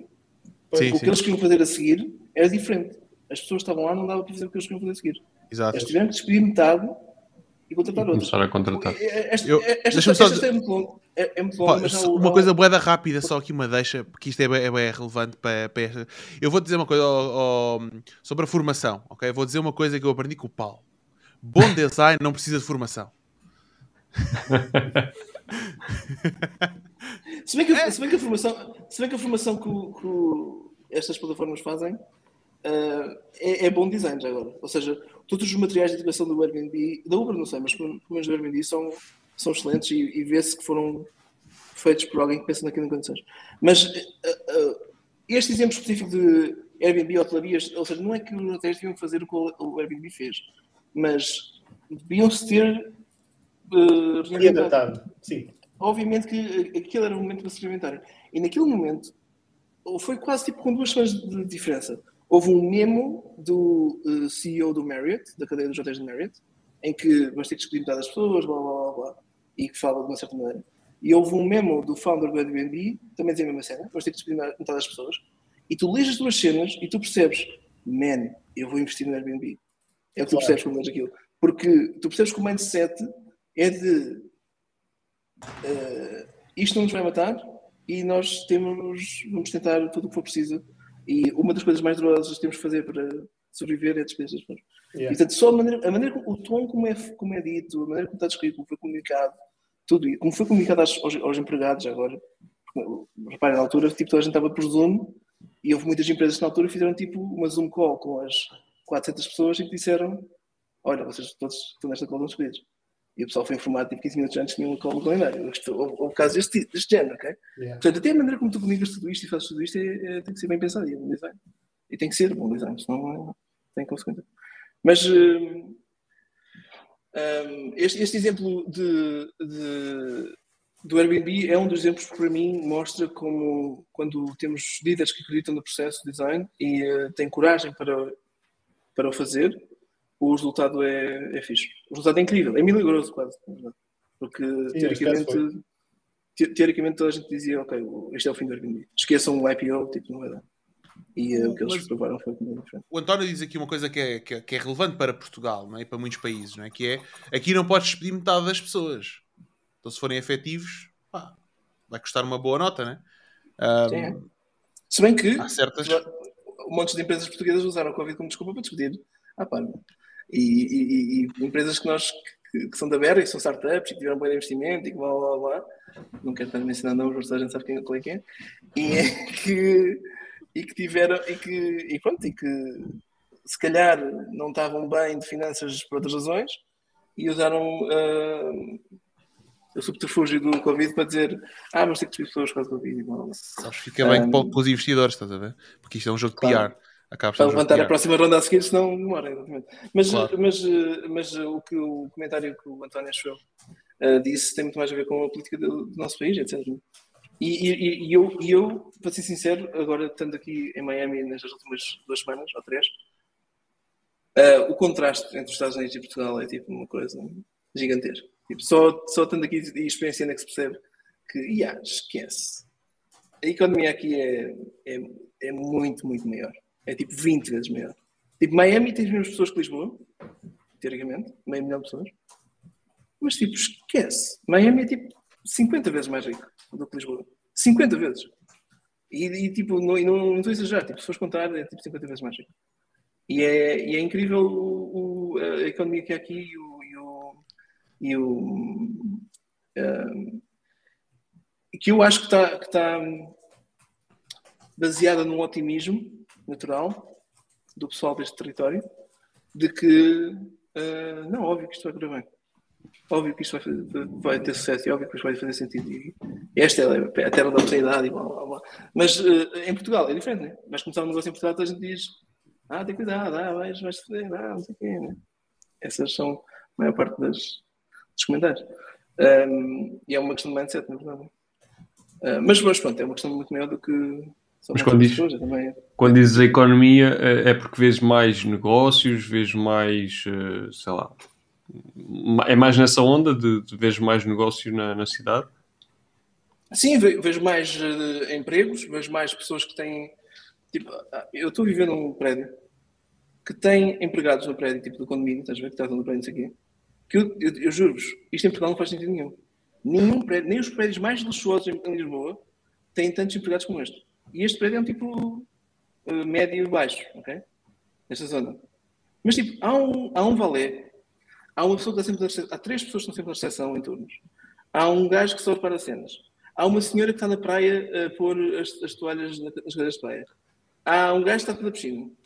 Houve, há tanta gente só para este condomínio, este prédio que tem, sei lá, 30 apartamentos, que nem os prédios mais luxuosos em Lisboa têm, ok?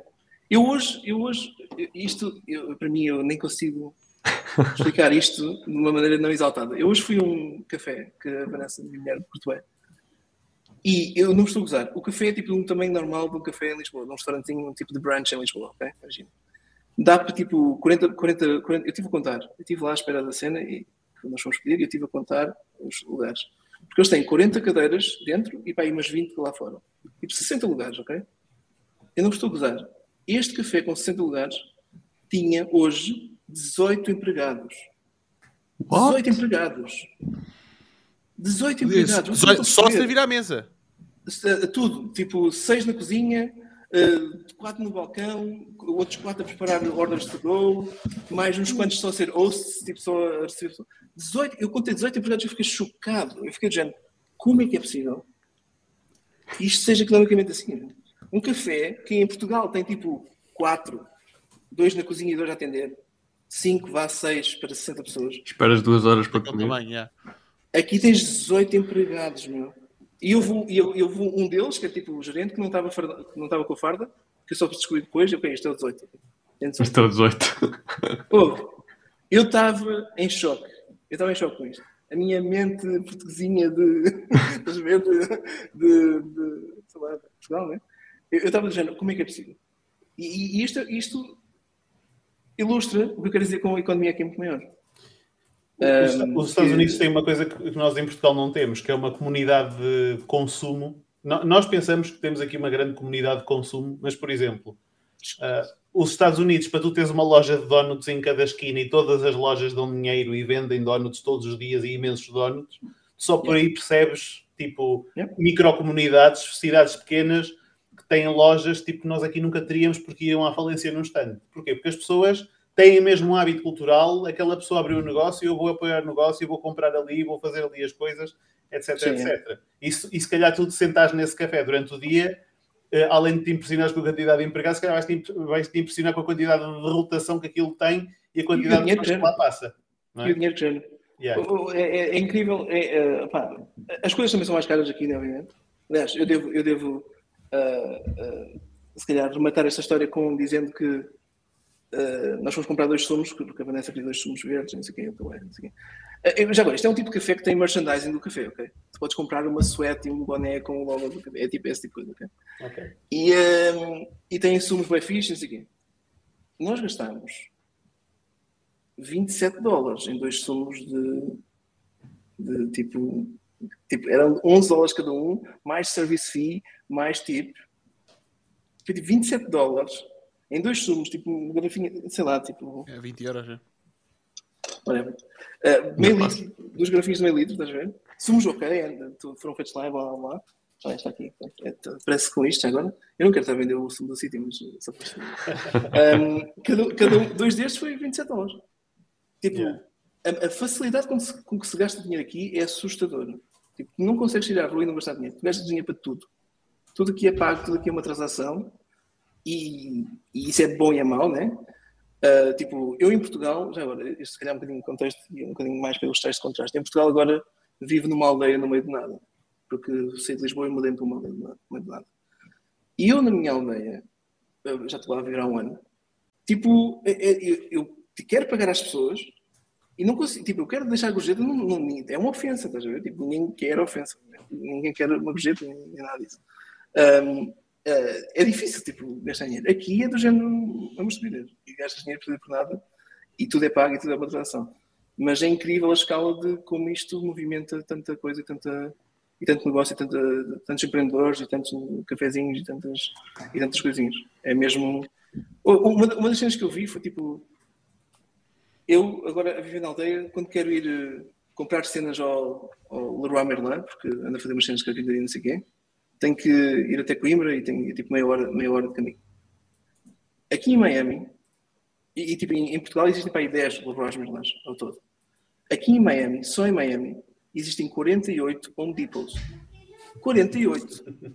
Cada um deles maiores do que um Leroy Merlin em Portugal. Tipo, 48, meu.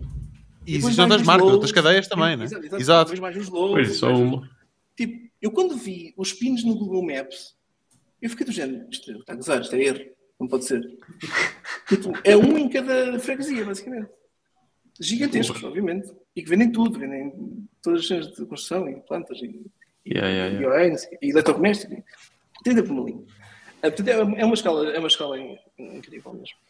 Um, e, uh, yeah, e, e faz-te especialmente Miami, né, que hoje, hoje né, uh, 26 de novembro teve tipo 30 graus, um, um tempo incrível. Nós fomos já para a época e tipo a, a água estava quente. Estás a ver? porque, porque depois às vezes o outro, o, outro, o, outro, argumento é ah, mas em Portugal o tempo é coisa fixe e a cultura é fixe. Pois. E é, é verdade. Mas nós estamos a 20 passos de uma praia que é melhor que qualquer praia no Algarve. É coisa fixe. É 26 de novembro. Uh, e uh, eu sei que para português isto custa ouvir, mas Miami especificamente Uh, nesta altura do ano, aliás, eu acho que nem vou conseguir estar aqui no verão, porque deve ser tão quente no verão que é, que é horrível. Mas semana passada estava a chover e estava calor, tipo assim à rua e estava yeah, isto, tropical. e estava calor, tipo, é tipo, super tropical, estás a ver? Mas, uh, yeah, é, é, uma, é uma cena completamente diferente e, uh, e uh, é sempre útil uh, experienciar este tipo de coisas e, e, e, perceber o que, é que, o que é que existe mais no mundo, além do nosso casinho, do nosso, do nosso Eu acho que isto eu acho que isso é o tipo de coisa que tu disseste bem, que é difícil explicar e que só dá para sentir. Não é? Tem que é, é, tem que ser, é, pá, eu já estive em Miami já, já há uns bons anos e, e, mas é, acontece, tipo, Nova York é a mesma coisa, tu vais a LA, Sim. certas zonas é a mesma coisa. Pá, há, certo, há certos países, há certas cidades que tu entras lá, tu vês, é, é tu começas logo a sentir. Aquilo é, é, é, é a cidade está a pulsar, estás a ver? E tu estás a sentir de uma forma completamente diferente, estás a ver? E todas têm trânsito, todos têm essas coisas todas, mas tu vês a forma como as pessoas falam, as pessoas como abordam. Uh, tu sentes que, por exemplo, tu vais a um restaurante, uh, a malta está treinada para fazer rodar as mesas. Então a forma como te serve, trazem-te a conta logo, vai dar rápido. Aqui às vezes estás ali, é pá, então, conta, conta, o carro está... Não, os gajos já trazem a conta. Tipo, essas pequenas coisas que lá está, é difícil explicar, mas tu sentes porque tu estás a passar por elas pela, pela situação, né? A forma como as pessoas andam super rápido, meu. as pessoas andam, tipo, parecem a correr, meu. não estão a andar, a correr. Esse, esse tipo de. E isso é a vantagem fantástica de poder, de poder viajar, né? ter, ter a sorte e o privilégio de poder viajar e conhecer outras culturas, porque depois imagina, vai o Paulo, vai para Portugal, vai lá para a aldeia, pronto, há de ter os seus benefícios de estar lá na aldeia e ter essas, essas coisas todas, mas Sim. a forma como tu trabalhas depois com os teus projetos, com as pessoas, se calhar vais impor um ritmo diferente, não é? Sim, então sim, vais fazer essa, essa abordagem. E é por, e é por essa, e é por esse, é por esse uh, mais-valia que eu estou a fazer isto, estou a experimentar. Já agora, eu, eu, eu e a minha mulher nós não nos mudámos para Miami, mas estamos aqui a viver durante seis semanas para experimentar para ver como é que é Uh, trouxemos as gatas, que é tipo a cena que para nós significa casa, né? as gatas estão connosco, é casa. Uh, e portanto eu vim no avião com as gatas e tal, e foi alto show. Mas uh, já agora, eu, eu, vim para cá no dia 8 de novembro, que foi o primeiro dia que os Estados Unidos abriram as fronteiras a turistas. Um, e a minha mulher já podia vir, porque já agora nós estamos cá porque a minha mulher trabalha com uma empresa que é daqui de Miami, portanto eu posso trabalhar qualquer sítio, portanto, eles precisavam dela cá e ela, e ela veio para cá mais cedo e depois eu vim quando, quando quando deu, dia 8, uma semana depois, com os dois gatos e tal, e agora, agora estamos aqui a experimentar durante seis semanas para ver como é que é. E para mim é do género, isto não tem que ser binário, tipo, eu se calhar posso passar o verão na aldeia em Portugal e o inverno aqui em Miami, estás a ver? Tipo, nem amor. Claro. Tipo, e, uh, e posso ter o melhor dos mundos e estar sempre à temperatura fixe, porque eu tenho bué de calor quando está bué de calor e, tenho, e também não gosto de. é um bocado, é um bocado, é um bocado força. Mas, uh, mas hoje em dia, uh, estas coisas são possíveis. Né? Isto parece, para alguém que viveu há, há 500 anos atrás, parece, imagina, isto é possível. Um, mas uma, uma, coisa que uh, Miami especificamente é um bocado diferente do resto das grandes cidades dos Estados Unidos, eu acho, é. Uh, já está cheio de pessoal super diverso. Todo o pessoal da América do Sul está aqui, tipo tudo, toda a gente, todas as nacionalidades. E, e ouve-se mais espanhol do que inglês nos sítios. É coisa, tipo, atendem, é. atendem em espanhol. A gente atendem em espanhol. Também se calhar porque olham para mim e são muito espanhóis.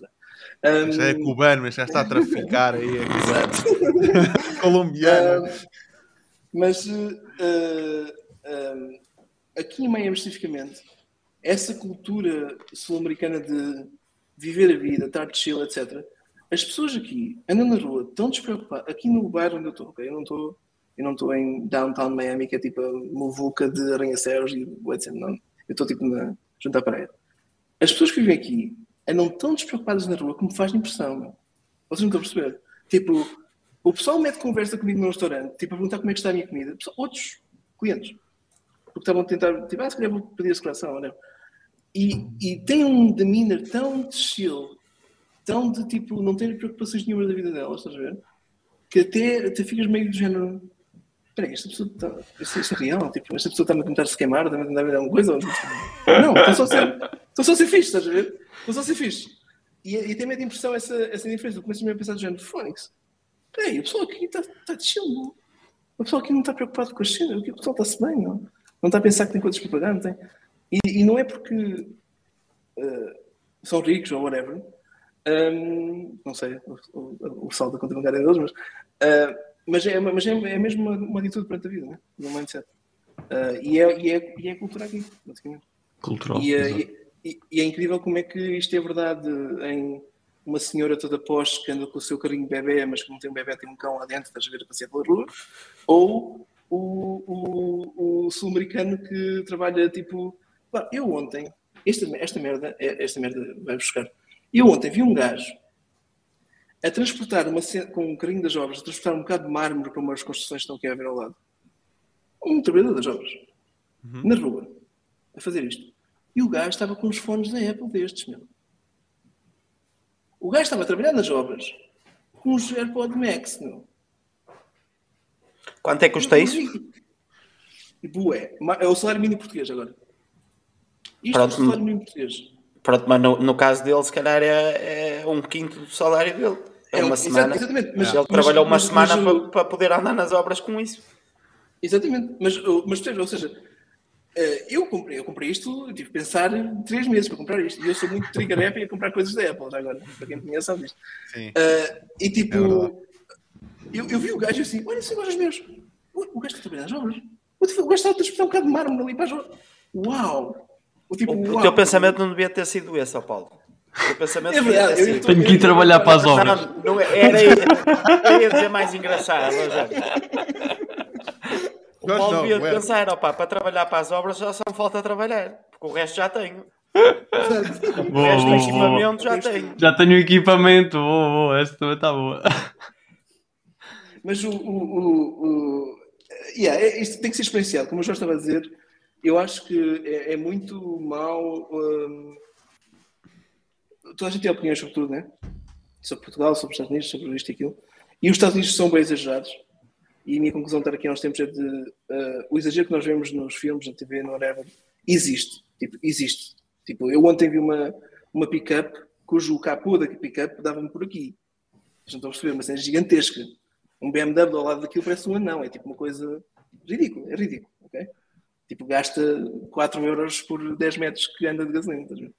Uh, mas uh, o, o poder experienciar estas cenas um, é mesmo importante. E já agora tem a ver com o design, ou seja, tu para seres bom designer tens de estar aberto a experienciar as cenas. Tipo, uma, uma cena que, especialmente o pessoal que não é designer e que, me, e que quer tra transicionar para o design, me pergunta: olha, o que, é que, o que, é que eu devo ler, o que é que eu devo fazer, blá, blá, blá. O que eu digo é: esquece tudo isso. O que tu tens é que usar produtos bem desenhados e experienciar o que é usar produtos que são bem desenhados. Tipo, compra um iPhone em vez de Android. Tipo, uh, experimenta uma cena mais bem desenhada do que outra coisa qualquer. E usa isso full time e uh, experimenta uma app nova que saiu, que tem whatever, uma interação nova. Experimenta, tipo, estar aberto a experienciar isto é meio caminho andado, porque um bom design tem que ter esta intuição do que é que é uma boa experiência. Tem que saber, quando sente que está a passar por uma experiência, tem que saber logo, e ah, isto é bom, isto é mau. E, tem, e, e, isto, é, isto pode ser. É percebeste nuance e pode ser extremo do género. Eu não consigo suportar algumas cenas que são tão mal desenhadas e são tão desrespeitosas para o utilizador que nem consigo suportar. Uh, tipo Android. E ficam, tipo, especialmente cenas da Samsung. Tipo, não, o Android, por exemplo, o Android da Google, o Pixel, etc., é fixe. Agora, um Samsung com, com, com, com bloatware, Esquece. Bem, eu quando mudei, eu sempre tive iPhone e quando mudei de iPhone para Android, o, o Paulo quase, me isso, crucificou, quase me crucificou. Tá? O gajo pôs-me Mas tu tens um OnePlus. Não interessa, é Android, man. Mas o. Pá, mas, o não, não, mas, mas, mas, mas, o, mas o, é diferente, o, é, o Android não é o mesmo. É, tem, tem uma, é uma mod. Mas não e, é. E já agora, eu, não, eu, eu, não sou. eu, eu, não sou eu não sou um zealot, ok? Eu sou. Uh, eu gosto de tecnologia e eu já tive Android, já tive um, um, um, um Nexus na altura, porque Bom, quando bom, lançaram, Google. quando lançaram, quando lançaram os uh, primeiros smartwatches, foi a Google que lançou os primeiros smartwatches. Então eu comprei o Nexus e comprei o smartwatch para experimentar essa cena. E eu faço muito isso. Tipo, eu compro um monte de merdas que são tipo. tipo eu tenho jogos de sol que têm câmeras, estás a ver? Esse tipo. Um, e uh, eu compro um monte de merdas para experimentar no Kickstarter etc. Porque eu quero estar na forefront de experienciar o que é que vai ser, o que é que vai ser o futuro. Tipo, eu comprei um, um VR headset de óculos lá quanto tempo, tipo, há seis Sim, anos agora atrás, tempo. não é? Há tempo. Tipo, e não é por. uh, Ah, tu gostas de gastar dinheiro em tecnologia? Sim, um bocado. Mas não é só por causa disso. É porque é útil. Tipo, eu instalo as betas todas seis meses antes de saírem para o mercado, tipo do iOS e do Mac, etc. Quando o pessoal fica todo do género, ah, olha, o iPhone agora dá para fazer isto. E para mim isso é. Já estou a fazer isso há seis meses. Já estás já- a testar outras já- coisas. Já estou já estou à frente. Portanto, se tu estás a desenhar uma coisa que vai ser só lançada no futuro, tu tens que desenhar, não é para agora, é para lá, estás a ver? E, portanto, é convém que lançam as- beta também, não é? para os developers e para lançarem as apps eh, atualizadas exatamente. Portanto, eu, eu sempre sinto um bocado que designers são um bocado eh, reticentes a experimentar este tipo de coisas, tipo, não instalam as beta, whatever, seja o exemplo que for, um, estão a fazer um bocado de serviço, porque, porque é mesmo bem valioso eh, estar na forefront da experimentação do que está a acontecer. E pronto, eu, eu faço isso muito, e faço isso ao ponto de gastar bué dinheiro em merdas, tecnologia, gadgets, Uh, mas uh, tento justificar que esse dinheiro é bem gasto porque fico anos por causa disso. Basicamente, esta Mas é a o facto, o, o facto de tu fazer. O facto de fazeres isso, ó Paulo, provavelmente mete quem trabalha contigo sempre na, na- consegue bater no mercado outros concorrentes. Sim, Porque tu o- tens a o- informação antes dos outros. Houve, eu já tive montes de reuniões que alguém estava a querer fazer uma cena bem inovadora, não sei o quê, e eu digo: Olha, a beta da Apple já tem isso. E então a gente fica dizendo: Ah, fogo. What Então, the fuck? e- ok, dá, dá para integrar ou dá para não sei o quê? Yeah, tipo, se calhar não vale a pena estás a fazer a tua app só para fazer essa cena porque o sistema operativo já faz isso. Muitas vezes que já aconteceu. E, eh, e portanto, é um bocado, sei lá, é um bocado, é um bocado parvo nem sequer experimentar isso, né? É um bocado parvo nem sequer estar atento a isso. Eu gostava de destacar a cara que o Jorge fez quando tu disseste isso. Que fez mesmo. Yeah, what the fuck. Faz sentido. Fizeste uma expressão mesmo brutal para o, que- para, o- para o- para o que estava a ser dito. pá.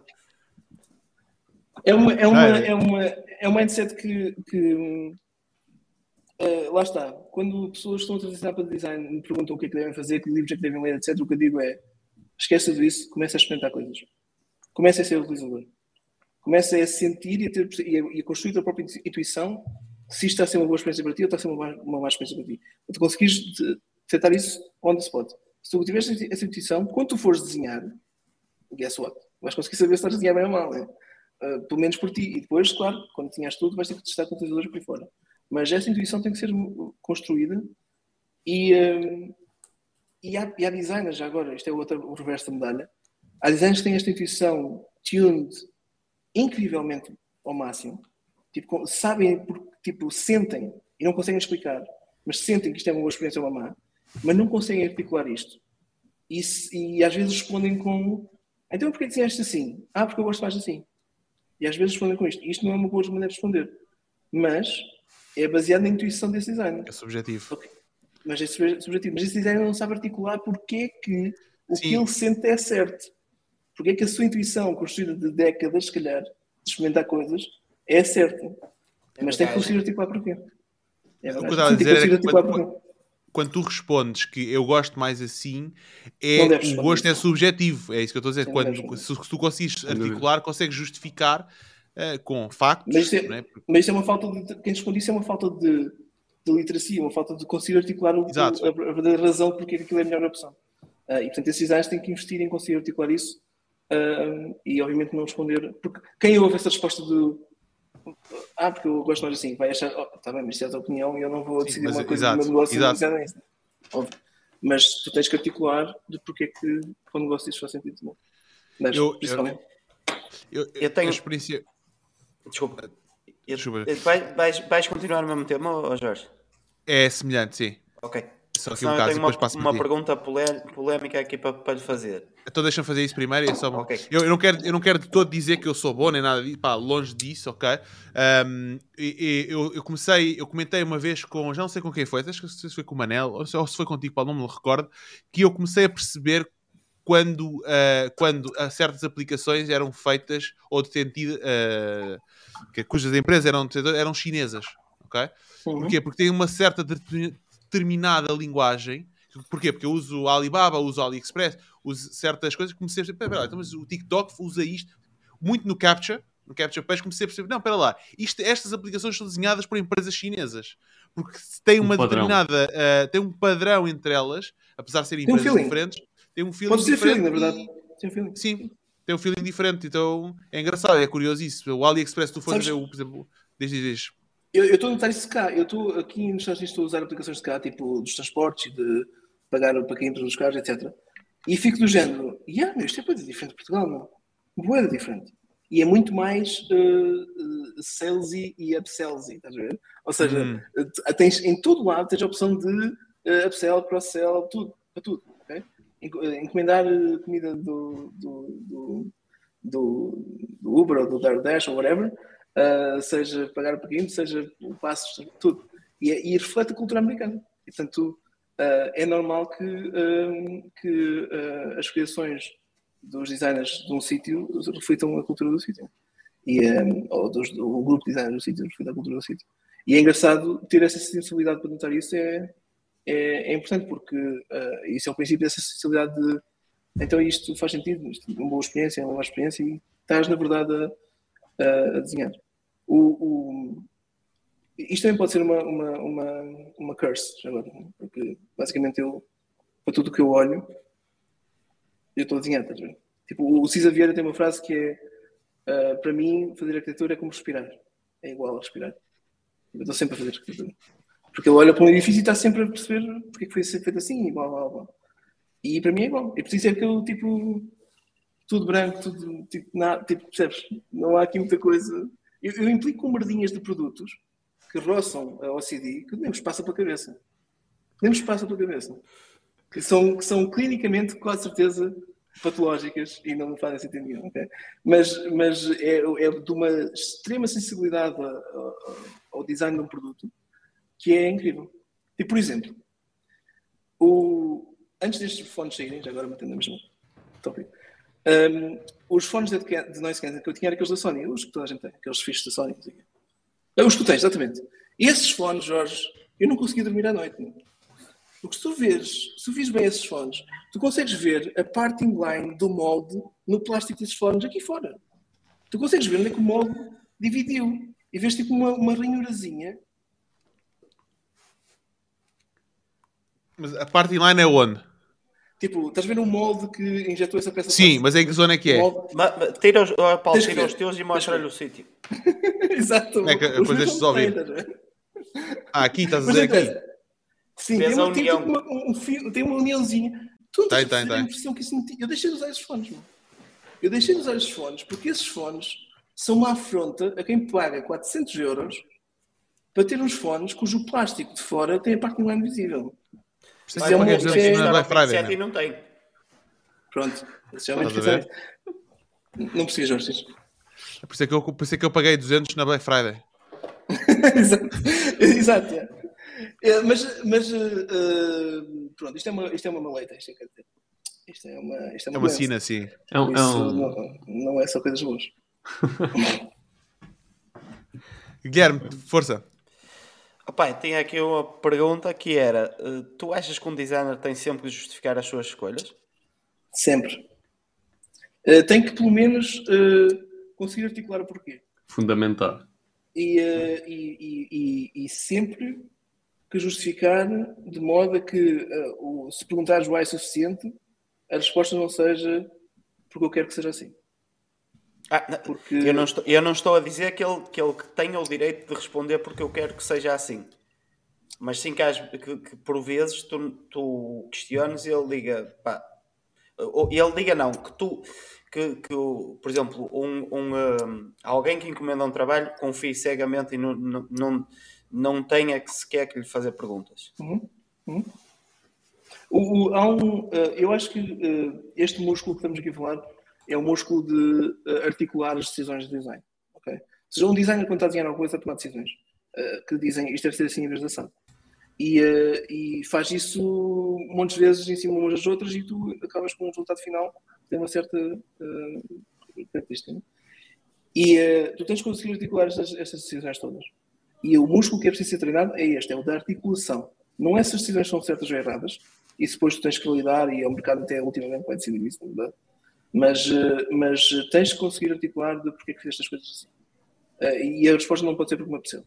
Um, e, e já agora, este tema, há um livro que se chama Articulating Design Decisions, que é um livro incrível, que saiu há uns tempos, uh, e que eu acho que é um livro que a maior parte dos designers devem ler, porque uh, explica muito bem porque é que muitos designers foram muito incompreendidos até agora, porque não conseguiam articular uh, uh, as suas decisões de design. E tinham posto o ónus disso e a culpa disso nos outros, que não faz muito sentido, porque se a ver, tu é que devias conseguir articular aquilo que estás a fazer, porque e por isso é um livro muito, muito fixe. Muito fixe. Uh, agora já saiu a segunda edição e já tem género mais fixe e tal, mas uh, qualquer versão desse livro que se leia, ou, ou a talk do, do Tom Brewer, do autor, qualquer uma das toques que ele dá eh, é fixe, funciona. Um, e este, isto então... é um músculo, isto é um músculo que tem que ser treinado. A maior parte das pessoas tem que investir nisso. Mas então onde é que tu colocas a, a, a parte da bagagem toda que falámos até agora? Intuição. Um... Intuição, não é? Sim. Sim, a parte da intuição. Como é, como é, como é que tu justificas a intuição, por exemplo? Um, eu acho que estás a fazer a pergunta certa, ok? Porque o, o, o espectro é exatamente este. O espectro é. Eu fiz um design que é super uh, explicado ao milímetro, estás a ver? Cada coisinha é explicada por uma razão lógica, um argumento blá blá. E outra é, eu fiz um design porque senti que era o design certo e acho que porque senti que era o certo e a minha intuição me diz também é o certo, ok? Isto são dois espectros do, mesmo, do, mesmo, do mesmo eixo. Uh, eu não acho que ou seja, eu não critico a intuição, eu respeito a intuição mais do que qualquer outra coisa. Porque eu olho para uma intuição como, na verdade, e se formos olhar para isto tecnicamente, isto é um bocado uma, uma, uma analogia um bocado. Uh, Ronaldo Messi. Uh, uh, mais, mais profundo que isso, que é quem tem muita intuição não nasceu com ela, estás a ver? São anos de estar a reforçar uma certa, uma certa coisa versus a outra, estás a ver? E é quase como se fosse uma AI, um algoritmo machine learning, está ali a reforçar uma cena porque tu passaste por aquilo N vezes. Agora, isto é verdade nos algoritmos de machine learning. Às vezes um algoritmo de machine learning decide uma coisa e ninguém sabe explicar porquê. Porque isso é intuição, estás a ver? Porque passou por uma série, uma série de aprendizagens e que saiu aquele resultado. E não dá para explicar porque é intuição. Portanto, eu respeito extremamente a intuição dos designers. Especialmente os designers que um, não têm ainda as capacidades de conseguir articular as suas decisões e, eh, e, e de justificar o seu trabalho assim. Portanto, eu nunca, eu, nunca, eu nunca digo a um designer que diz porque eu acho que deve ser assim. Eu nunca digo do género estás errado ou a tua solução não está certa. Muito pelo contrário. É pior que isso. É mais pernicioso que isso que é. Muito provavelmente ele tem a solução certa, mas não vai conseguir vendê-la. Porque não está a conseguir justificar em condições. E vai fazer um desserviço aos utilizadores daquele, daquele produto ou serviço porque não vão acabar com a melhor solução porque ele não conseguiu vendê-la. É, muito provavelmente ele tem a solução certa. Muito provavelmente a intuição dele está certa. Ele tem a conseguir articulá-la e, eh, e, eh, e expressá-la e justificá-la e convencer os outros de que é o, é o, caminho certo. Agora, eu acho que todos os designers têm, que estão no ponto de eu só tenho intuição e só consigo desenhar pela intuição, têm que começar a progredir um bocado para isso, o isso. outro ponto de uh, eu tenho que conseguir articular porque é isto é assim. Eu, eu, eu isso, isso, também, também acho, acho que tens, tens toda a razão. Agora, uh, eu estava a, estava a pensar já noutro espectro, que é, imagina, tu desenvolveste isto, isto e isto by the book, testaste isto, isto e isto, mas há ali uma parte que tu, pá, entre, imagina eu... mesmo aquela parte da pesquisa que falaste, opá, não há tempo, não há, não há budget, não há não sei o quê, vamos ter que ir pela minha intuição. E se é essa parte que te vão perguntar porquê, cá, tu tens justificação para tudo, menos para aquela parte em específico.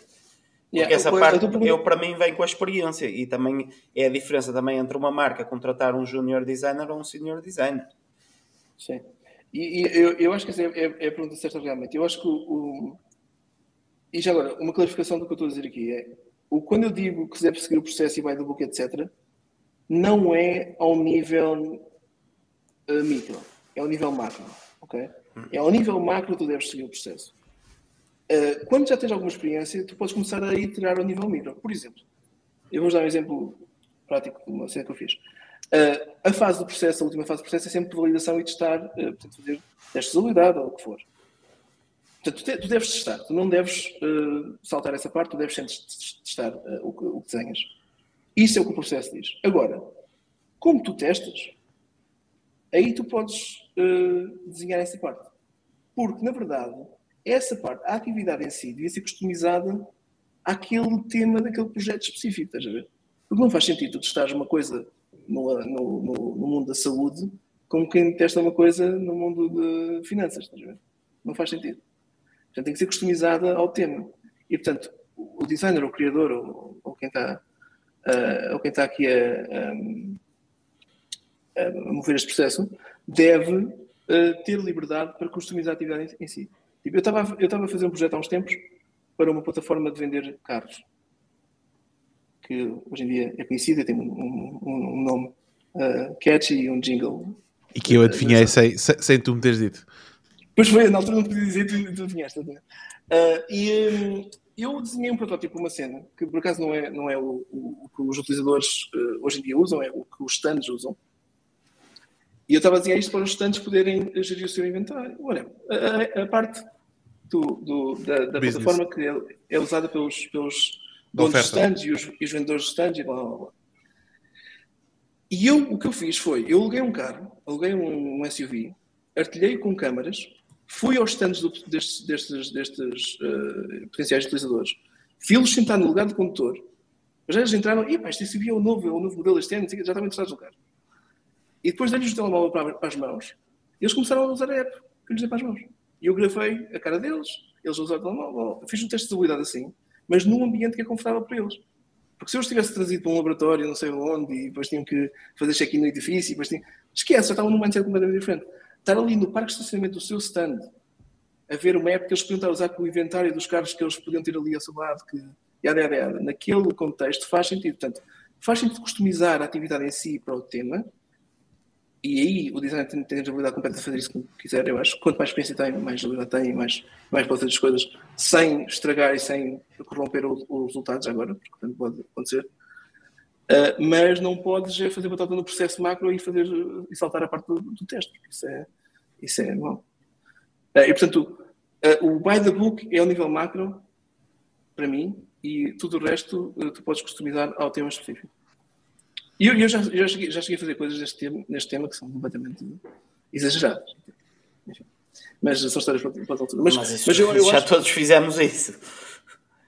Já todos fizemos micromanaging de alguma coisa nas nossas vidas, seja qual for a profissão que, no, que, nós temos, que era exagerado, mas muitas vezes é a forma de tu começares a ganhar confiança de passar do micromanaging para o macro. Yeah. Sim, exatamente. Yeah.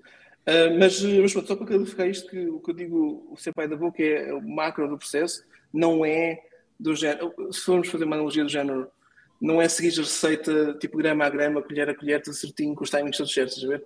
É a filosofia da receita e os passos da receita.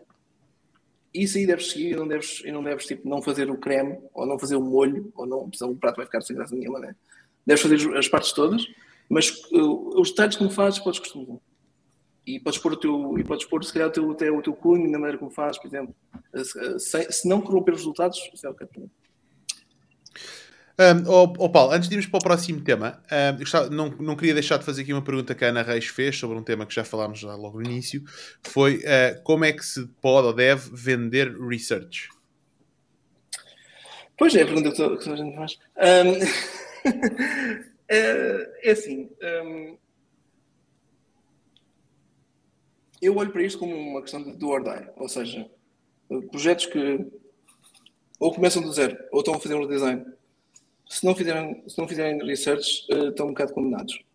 E, uh, e, pior que isso, o papel do designer que está a fazer um projeto e a desenhar alguma coisa sem saber o que está para trás disso, do porquê está a desenhar isto, se isto é o problema certo e quem é que são os utilizadores, e sem ter, sem ter esse contexto, vai desenhar merda. Pior que isso, vai desenhar merda a primeira, vai falhar, vão dizer, não, não é isso que nós queremos vai tentar outra vez e vai bater com a cabeça outra vez. Não, não é isso que nós temos. Ah, e daí é que vem as conversas do ah, eu vendo design, mas eu só vendo três iterações, porque mais do que mais. Ou, ou, estás a ver? Ou seja, quem opera nesse modo está a operar no modo de deixa-me tentar adivinhar o que, é que o cliente quer e deixa-me tentar até acertar no que é que o cliente quer. Não é naquilo que o utilizador precisa. Isto é uma grande diferença. E portanto, um, o, o, principal uh, mindset switch que tem que haver é que um, quem está a comprar o projeto tem que perceber que o projeto não é para ele como utilizador, é para os utilizadores como utilizadores. E, um, e, e há muitas maneiras de mostrar isso. De que a pessoa que está a pagar o projeto é diferente dos utilizadores. Muitas das vezes as pessoas que estão a pagar o projeto têm orgulho de ser diferentes dos utilizadores. Portanto, tu podes explorar isso de modo a que, sim, mas para, tu és a cena que está a comprar esta plataforma, mas tu não és um vendedor de carros. Tu não és um dono do stand. Tu não és vendedor de carros. Ou tu não és o outro lado do, do, mercado, que são os compradores de carros e segunda yada, yada. Tu tens um carro da empresa que a empresa paga para ti, estás a? Portanto, eh, é muito diferente, eh, eh, é muito distante o que normalmente quem paga por um projeto, a tipo pessoa que é, e os utilizadores desse projeto vão ser. E tem que se fazer mostrar isto, e tem que se fazer mostrar que não faz sentido então decidir todas as coisas por quem está a pagar o projeto. Faz sentido é decidir-se por quem vai ser o utilizador do projeto. E agora vamos dizer assim: então como é que nós sabemos isso? Pois, então vamos fazer pesquisa. e, e são as atividades de pesquisa. E portanto, o, este, este, é o switch. É, é, e é o que eu tento fazer sempre logo no início. É, e eu já disse isto diretamente a muita gente: que eu não estou aqui, tu, cliente que me vais pagar, eu não estou aqui a desenhar para ti, eu estou a desenhar para o utilizador final. Portanto, diz-me o que é que é o utilizador final. Diz-me o que é que tu sabes, tu, a organização toda, sabem, de quem é que é o utilizador final ok, isto está completo ou não está completo? Ou está incompleto, tem aqui falhas. Temos que melhorar isto. Ok, então vamos fazer personas, vamos fazer as atividades que forem. Já agora a customização de quais é que são as atividades que se fazem também é toda uma arte em si própria e toda uma disciplina em si uhum. própria, mas, mas essas ferramentas existem e há, books, há, livros para isso e artigos para isso, a gente pode aprender. Experimentar e fazer cursos ou whatever. Uh, mas uh, o, eu acho que o, é, é, essencialmente este mindset de ei, cliente que me está a pagar, eu como designer não estou a desenhar para ti, estou a desenhar para os teus clientes mas aí tu estás, no fundo, no fundo, o que tu fazes, acho que é aquilo que acabas por ter que dominar é saber gerir expectativas desde, desde a primeira reunião. Logo, é? logo, logo, desde, desde, pá, desde antes até de cada que começa a procurar pela tua agência, né? Exatamente, exatamente. É muito útil tu posicionaste assim. Porque eu posicionando-me posicionando assim, só vêm ter comigo clientes que, ponto número um, já fizeram um projeto antes contra a agência e já levaram nos cornos porque aquilo correu mal. Ok? Esses são os que eu adoro, porque assim já, já vêm mesmo, vêm mesmo no ponto de já nem têm que convencer, eles já sabem que o normal já. Não já é vem prime, não é? Já vem, já vem prime. Esses são, são top. Uh, e ou que tem um problema de negócio muito grave, do género, a empresa está a ir à falência se nós não resolvermos isto. Se tiverem também nesse tipo de urgência, ok, então estão abertos a tentar outras coisas. Um, uh, mas aí já é um bocado mais Messi, pronto, tem mais, mais, mais, mais dimensões ao barulho. Mas um, é muito útil posicionar-se assim. E, e, e, começa desde o início, começa até antes da primeira reunião, começa no teu posicionamento, por isso é que eu estou a falar disto. Ou seja, um, um, eu acredito que é assim que deve ser, é assim que, é assim que, eu, que eu faço. E é sempre, é sempre um challenge engraçado. eu, já tive, eu já tive clientes que diziam Yeah, tu achas que me vais dizer a mim como é que isto vai ser, mas eu é que, eu é que vou dizer. E era uma, quase uma espécie de combate de egos a ver quem é que tinha a razão e whatever. E sempre que, por exemplo, algum dado de pesquisa validava a ideia inicial deles, ficavam todos contentes, veja, disse, disse, que e, e esse ambiente não é fixe, obviamente, mas ao menos they are playing the game, ok? Ao menos they are playing. Hum. Eles não estão a fazer shutdown the game e percebem que isto não é a calha, e percebem que é um processo, e percebem que há uma razão de estarmos a fazer isto. Mesmo que acabe com uh, tirar-lhes a razão e mostrar que eles não tinham razão na ideia inicial que okay? Porque, na verdade, o que temos a falar é, se, especialmente quando temos founders ou donos de negócios que são visionários, ou têm esse tipo de personalidade, etc. Mas o que tu lhes estás a dizer é que esquece, a ideia que tu tens, uh, com certeza não está certa. E nós temos que validar se isso faz sentido ou não e se é sequer o problema certo a resolver, e se isso é, é basicamente dizer-lhes que o bebê que tu tens em, em mente, isso não faz sentido. Um, e portanto é uma, é uma é muito difícil. É uma, é uma, é, uma, é muito difícil convencer as pessoas disso. E é preciso que sejam pessoas que tenham abertas, pelo menos, a contemplar a hipótese de que, se calhar, uh, podem não estar uh, 100% corretos naquilo que é a, a direção a seguir. E já agora, uh, especialmente em empresas maiores, ou que têm mais uh, empregados, ou, revenue, ou o que for, uh, ninguém está? Porque é muito difícil tu, tu teres 100% de certeza que sim, o caminho é este? O que tu deves fazer, e o que está mais ou menos a validade, é tu deves experimentar várias cenas ao mesmo tempo e ver qual é que vinha melhor. E, e portanto, tu, para teres esse mindset de experimentação, tens de estar aberto a, a fazer isto. Portanto, é, aí começa a estar aberto, estar aberto a a fazer isto. E já agora também é uma coisa muito cultural. Tipo, eu acho que em Portugal há muita gente. Ou seja, o empresário em Portugal é tipo quase um deus, estás a ver? E portanto, quando está nesse púlpito, quando está nesse patamar, acha que é imperador romano e pode decidir tudo, tudo sobre tudo e sobre todos. E isso não é conduzivo a boas decisões, com certeza. Não? Portanto, é, é normal que dê merda. e portanto, em Portugal é um bocadinho mais difícil convencer, se calhar, empresários de que a ideia inicial que eles tinham é certa. Ou não é certa. Boa. Já agora, só para responder aqui ao Ricardo. Sim, Ricardo, nós estamos a ver os teus comentários, estão a ser ótimos, obrigado. E, um, mas vamos ter que fazer aqui o shift um, aqui do tema para um outro tema. Mas olha, obrigadão pelos teus comentários. É a primeira vez até que estamos a fazer esse time para o LinkedIn. Eu meti o meu perfil pessoal até porque, olha, deu. Autorizaram, nem sei como, aquilo carreguei a ser, olha, já dá, puma, siga. Como tudo na vida a gente experimenta e bora lá. Um, é, é pá, tudo na vida não. Espera lá. Lá. Muito bom, Roberto. Espera lá, então. Agora Pá, faz cada o Chico. um, cada um sabe. Depende, se estás, se Queres contar alguma coisa, Jorge? Desculpa, o Mas Paulo estás disse que com- vai experimentar tudo. Então se experimenta. Estás committed a esta visão de viver em que estás aberto a explorar novas coisas para estar na forefront de, do- Exato. do futuro. Pá, tudo, tudo também não. Mas É, isso sou eu, não é? eu, eu- não recomendo, eu não recomendo também que pessoas experimentem tudo. Mas É, uma, é um ponto de vista interessante. Pronto, Chama aí a Vanessa a ver se ela concorda com essa afirmação. Já agora, já agora nós, não estamos, a- nós não estamos a falar de futuro sequer, nós só estamos a falar de, na verdade, de, de passado. Um, E vamos e, falar eh, agora de futuro. Eu, eu acho que, eu acho que, um, eu, eu acho que é útil ilustr- ilustrarmos isto um bocadinho mais futuro, porque, e já agora, a razão pela qual eu citei, eu citei isto é porque eu acho que nós estamos num momento em que as cenas vão mudar bué. Bué que nem, ou seja, que mesmo quem já pensou muito sobre o futuro e não faz puta ideia que vem aí. E, e, portanto, eh, é uma boa altura para estar aberto a experimentar o futuro. Um, yeah. E que futuro é esse? Faz lá a introdução, é é Paulo. Exatamente. O que é Eu que é quase, eu quase, que- quase fiz a papinha toda Fizeste o segue, exato. Obrigado. Ah, Não combinámos, mas podíamos ter combinado. ah, yeah. Ah, é assim, o mundo hoje em dia, e eu, eu gosto de começar com este, com este, com este prefácio. Ah, o mundo hoje em dia está um bocado ah, um bocado fedido. Um, Pós-Covid, pós- um, fake news, uh, social media, addiction, um, remote work que está a desromper muitos negócios também. Ou seja, nós estamos, num, nós estamos num, num, num caldinho de montes de merdas a acontecer ao mesmo tempo e que uh, ninguém consegue fazer sentido disto tudo.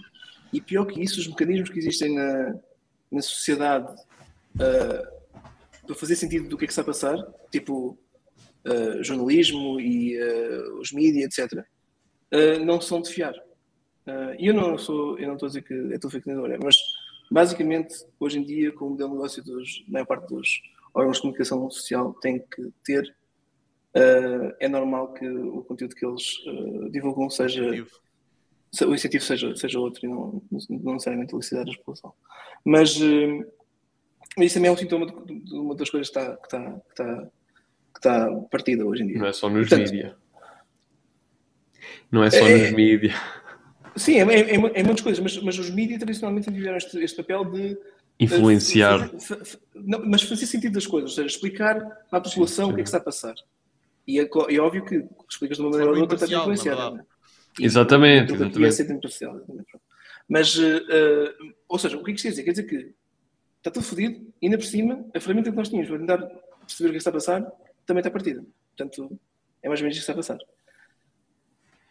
O que, no meu, na minha opinião, nós estamos uh, prestes a.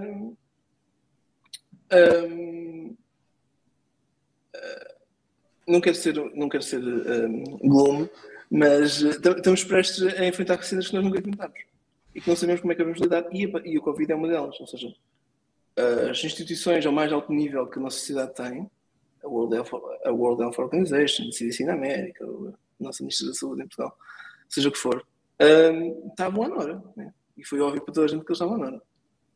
E é assim, conhecendo um bocadinho como é que esta gestão europeia, não, não te surpreende que eles estivessem à hora, mas eh, se és uma pessoa normal e confia nas instituições para, para, para, para governar a população, etc., ficas um bocado do género: epá, peraí, eu confio nisto ou não confio nisto?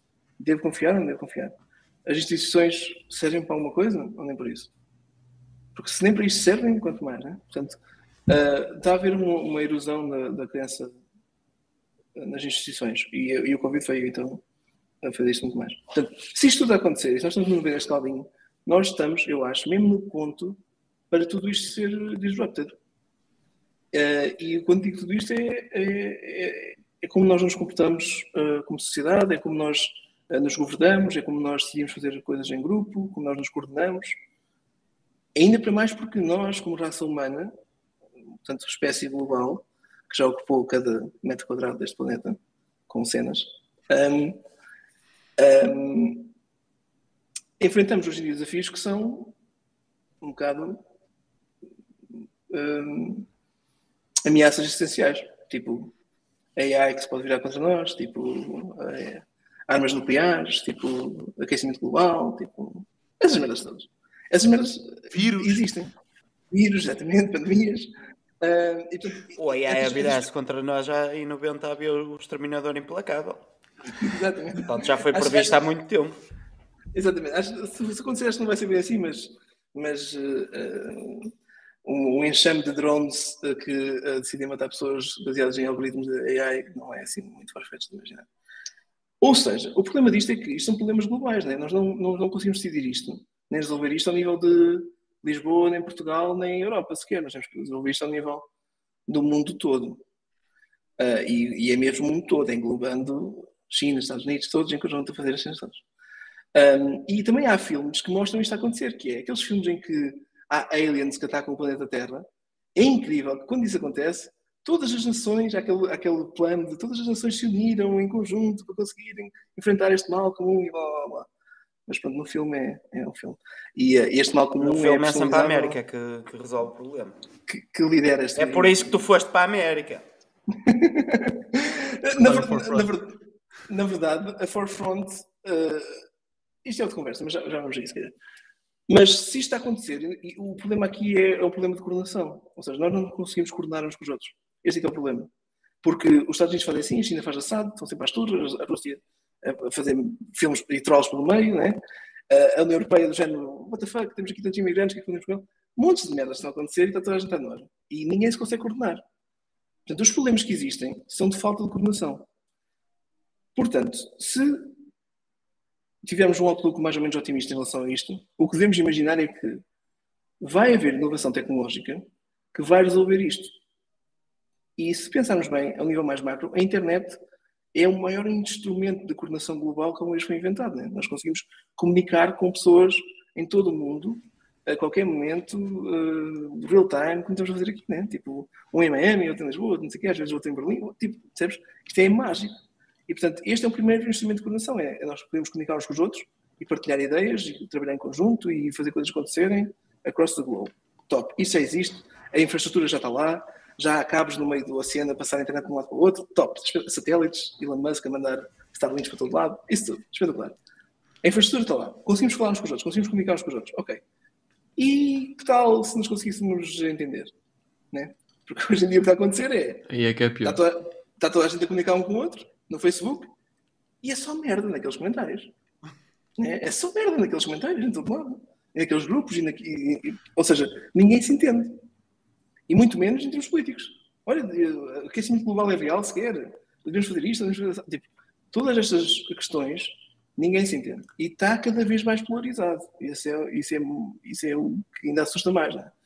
Portanto, o, o, desafio agora é que as pessoas em escala, globalmente se entendam e se coordenem para fazer coisas acontecer. E é aqui que entra um, a Web3, uh, a próxima geração da web e uh, cryptocurrencies e blockchain e tudo isso. Porque um, alguém está aí a. Está a chover aí lado. Está a chover. Está a chover. Está, está a chover na sala do João Pina. Acho que é. Da... Não? Está aqui. Exato, olha, apagou. É o Mac a bufar, é o Mac a bufar que eu tenho para aí umas 80 janelas abertas. normal, normal. Um, mas já, yeah, eu, eu acredito que se, se, todo este cenário que eu estava a pintar é verdade, um, nós precisamos de uma inovação tecnológica que nos permita coordenar melhor uns com os outros a nível global. E se assim é, uh, há coisas que já estão a começar a ser isso. E uh, nesta stack de, de, tecnologias que eu acabei de escrever, tipo blockchain, Bitcoin, cryptocurrencies, NFTs e a seguir vem DAOs, as DAOs, as Decentralized Autonomous Organizations, são o princípio disto. Um, e portanto é nisso que eu tenho andado a focar o meu tempo e a minha energia, o meu trabalho e etc. E portanto, o que eu acho que é o futuro é nós, uh, seres humanos em todo o mundo, nos conseguimos coordenar para resolver cenas a nível global sem ter que uh, estar à espera que os governos façam isso e sem, e sem ter que um, uh, e sem ter que uh, sermos assoberbados por um sentimento de overwhelmness de como é que eu sozinho em Portugal, no meio de nada, vou conseguir contribuir para resolver o, aquecimento global, certo?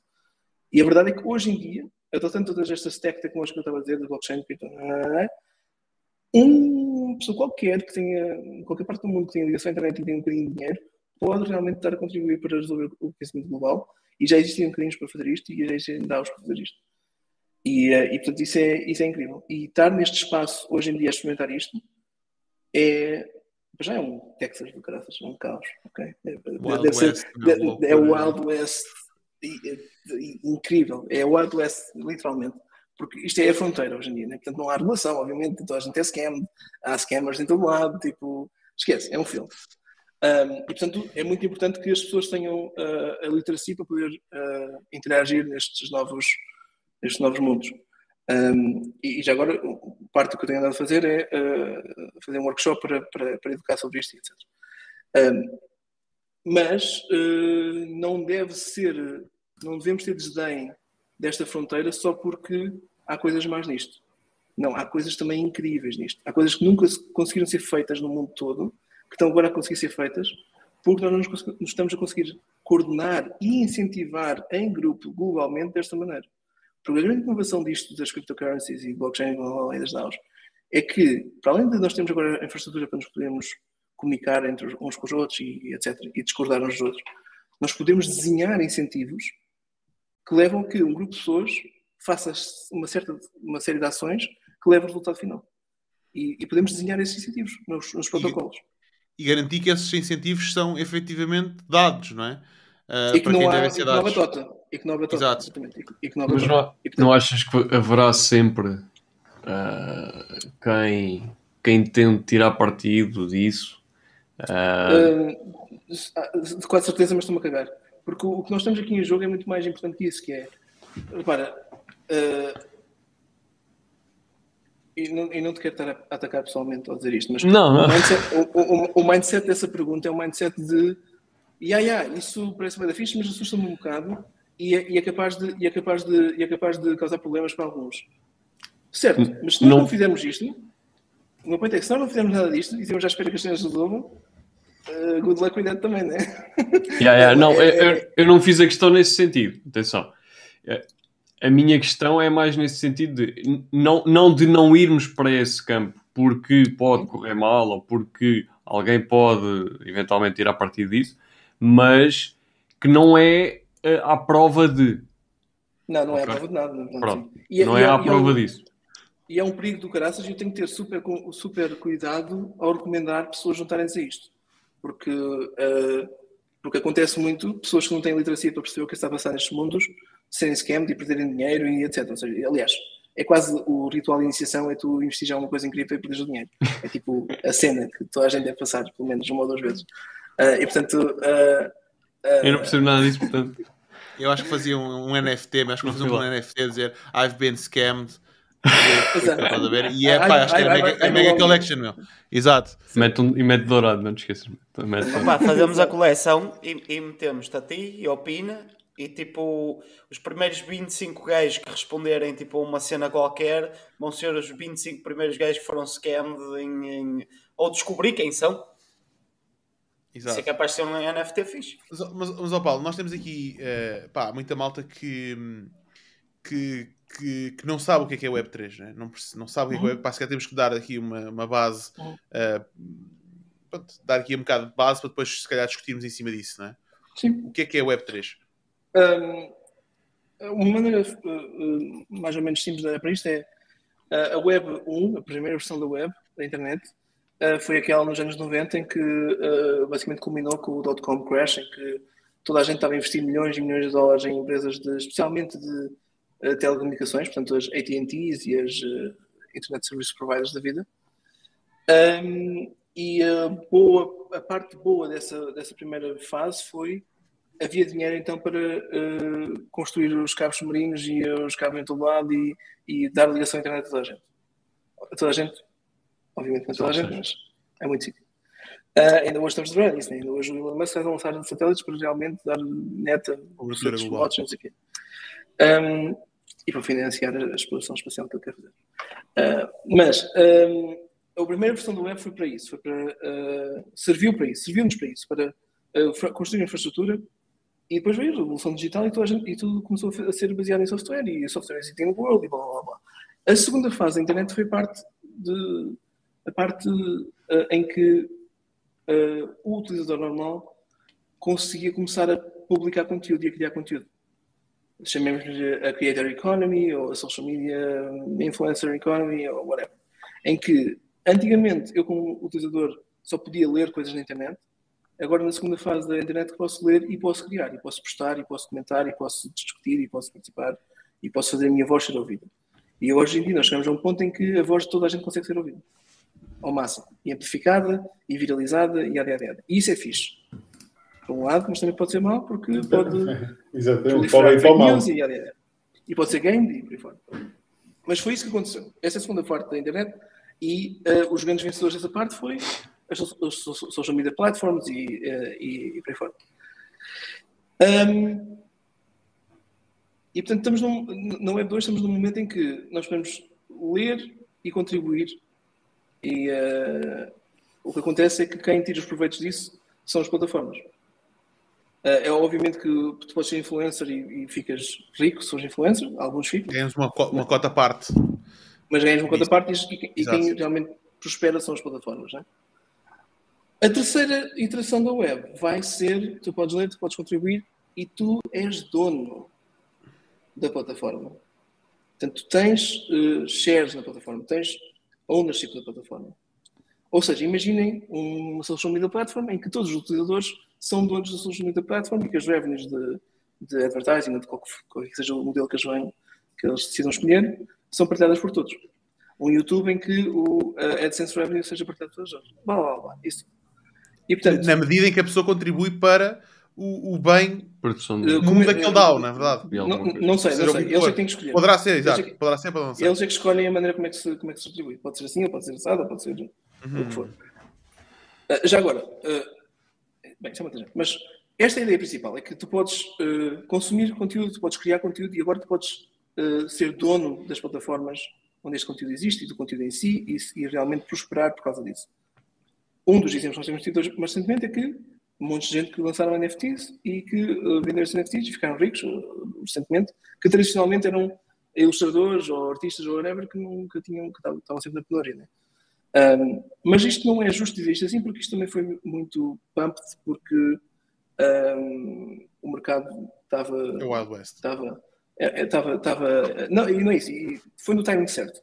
Porque na verdade os NFTs, como tecnologia, já existem para há 4 ou 5 anos Sim. Mas só agora é que, é, que, é que são populares.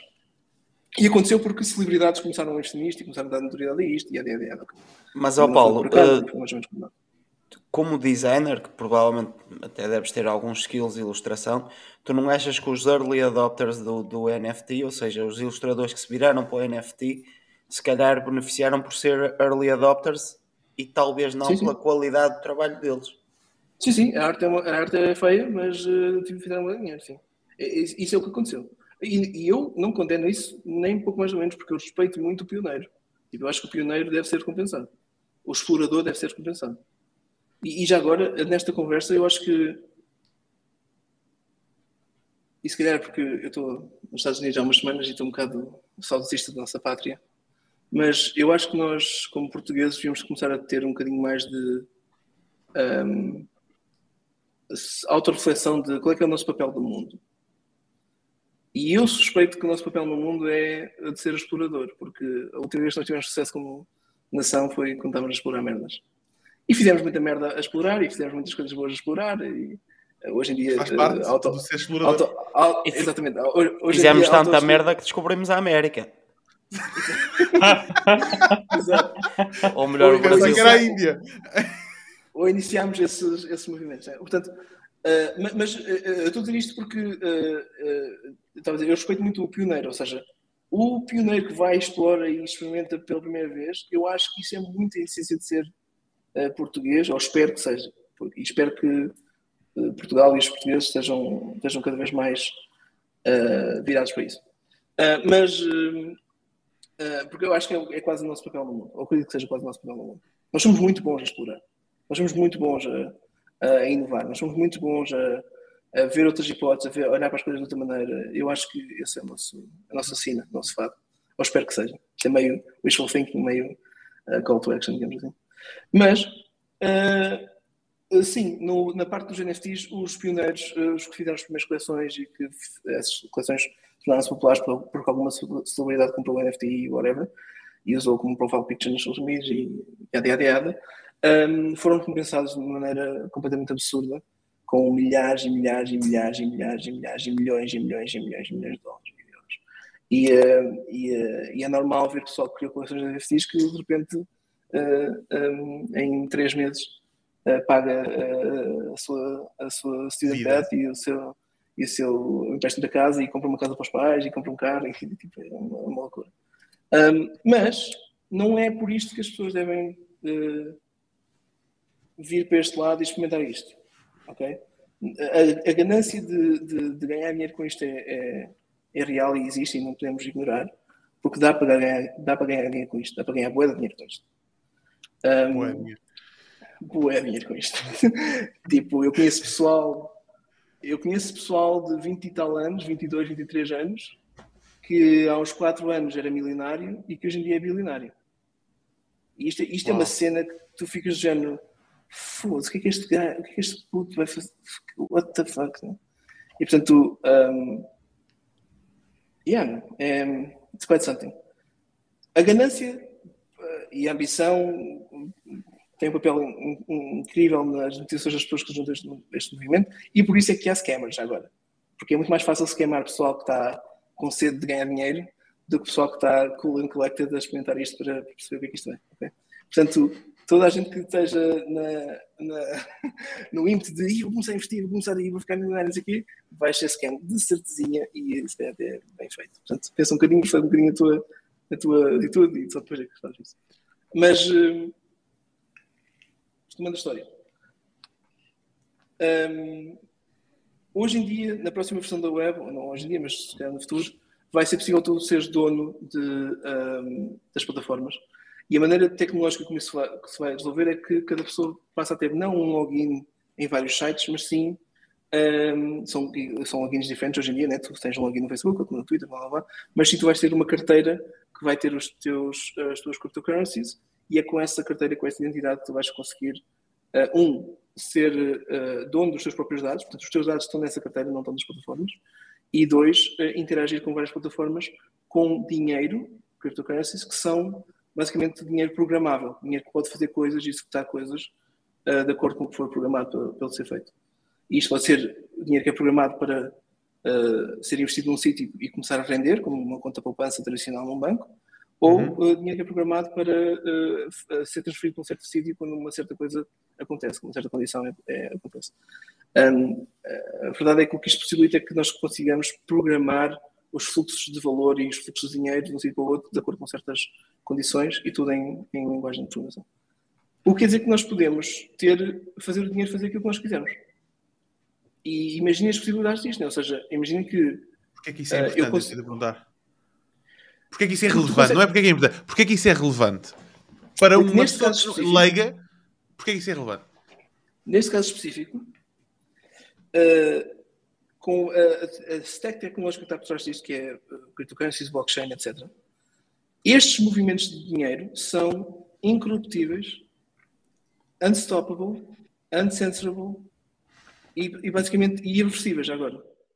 E, portanto, não dá para fazer batota. Uma vez que as regras estejam definidas e que as pessoas assinem aquele contrato, não dá para fazer batota. Aquilo vai ser executado.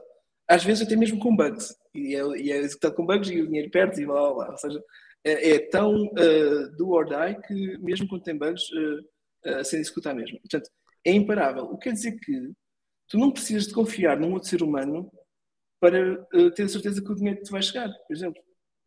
Tu só tens de confiar é que a stack tecnológica por, por baixo disto tudo uh, funciona e, e, é confiável ela própria. E é por isso que as criptocurrencies tiveram tanto, e Bitcoin especialmente, inicialmente, tiveram tanta popularidade porque é dinheiro que é incorruptível, é dinheiro que é. Uh, não dá para fazer batata com aquilo. Tu mandas transferência e transferência vai mesmo. Eu acho que o exemplo mais, mais comum que qualquer, qualquer eh, pá, português, qualquer pessoa pode, pode, que sente logo na pele é eu vou comprar uma coisa a um portal de segunda mão Uhum. Ok, vou um OLX comprar uma cena e será que esta pessoa, o produto que me está a vender, número um, vai chegar? Número dois, será que o que me está a vender vai ter problemas ou não? Mas vais comprar um carro em segunda mão. É pá, que problemas é que pode estar ali por trás? Eu acho que qualquer pessoa no, na Terra quando comprou e vendeu alguma coisa em segunda mão, já sentiu isto. Acho que é o exemplo mais, se calhar, próximo que qualquer um de nós tem. E aquilo que, o, que, que, que no caso, o blockchain vem trazer, não é? e depois em cima do blockchain é tudo, tudo que é desenvolvido, e smart contract, Ethereum, etc., é, vem trazer é, é, é, by design, este fator de confiança está intrínseco na plataforma, porque é transparente. Yeah, tu assinas, tu, tu quando assinas o smart contract, tu consegues ler aquele smart contract. E sabes o que é que vai acontecer, independentemente se, uh, se os seres humanos decidirem fazer isto ou aquilo, decidirem andar para trás com o negócio, o, o que for. Aquilo vai acontecer e aquilo é imparável. Exato. O, o, basicamente, o, basicamente o que isto nos dá é uma, é, uma, é uma, uma infraestrutura em que nós podemos confiar que sempre que eu quero movimentar fundos ou valor ou dinheiro de alguma maneira, aquilo vai acontecer. E agora dá para programar. Portanto, o que eu quero focar é que imagine, imagine as possibilidades disto, não é? Tu podes fazer dinheiro e fazer pinos e tenta por uma linha para conseguir fazer uma cena acontecer. E então. Eu posso, eu posso responder à pergunta do, do, do Jorge, que eu há bocado estava, estava coisa como um leigo disto, porque há, há as duas vertentes. Há a vertente da transação financeira, que pode ser validada pelo blockchain, mas podemos chegar a um ponto onde o próprio carro, os quilómetros, os problemas, todo o reporte do estado do uhum. carro imaginemos que estamos a transacionar um carro em o segunda seguro. mão, esteja na blockchain, ou seja, é seguro Sim. para os dois lados completamente. E, e, até pode e... estar ligado, imaginemos, uh, não um carro, uma, uma impressora à própria transportadora e quando entra na transportadora o dinheiro vai para aquele lado e tudo sincronizado para nunca haver hipótese de ninguém se queimar ninguém. E, isso pode ser meter uma pedra.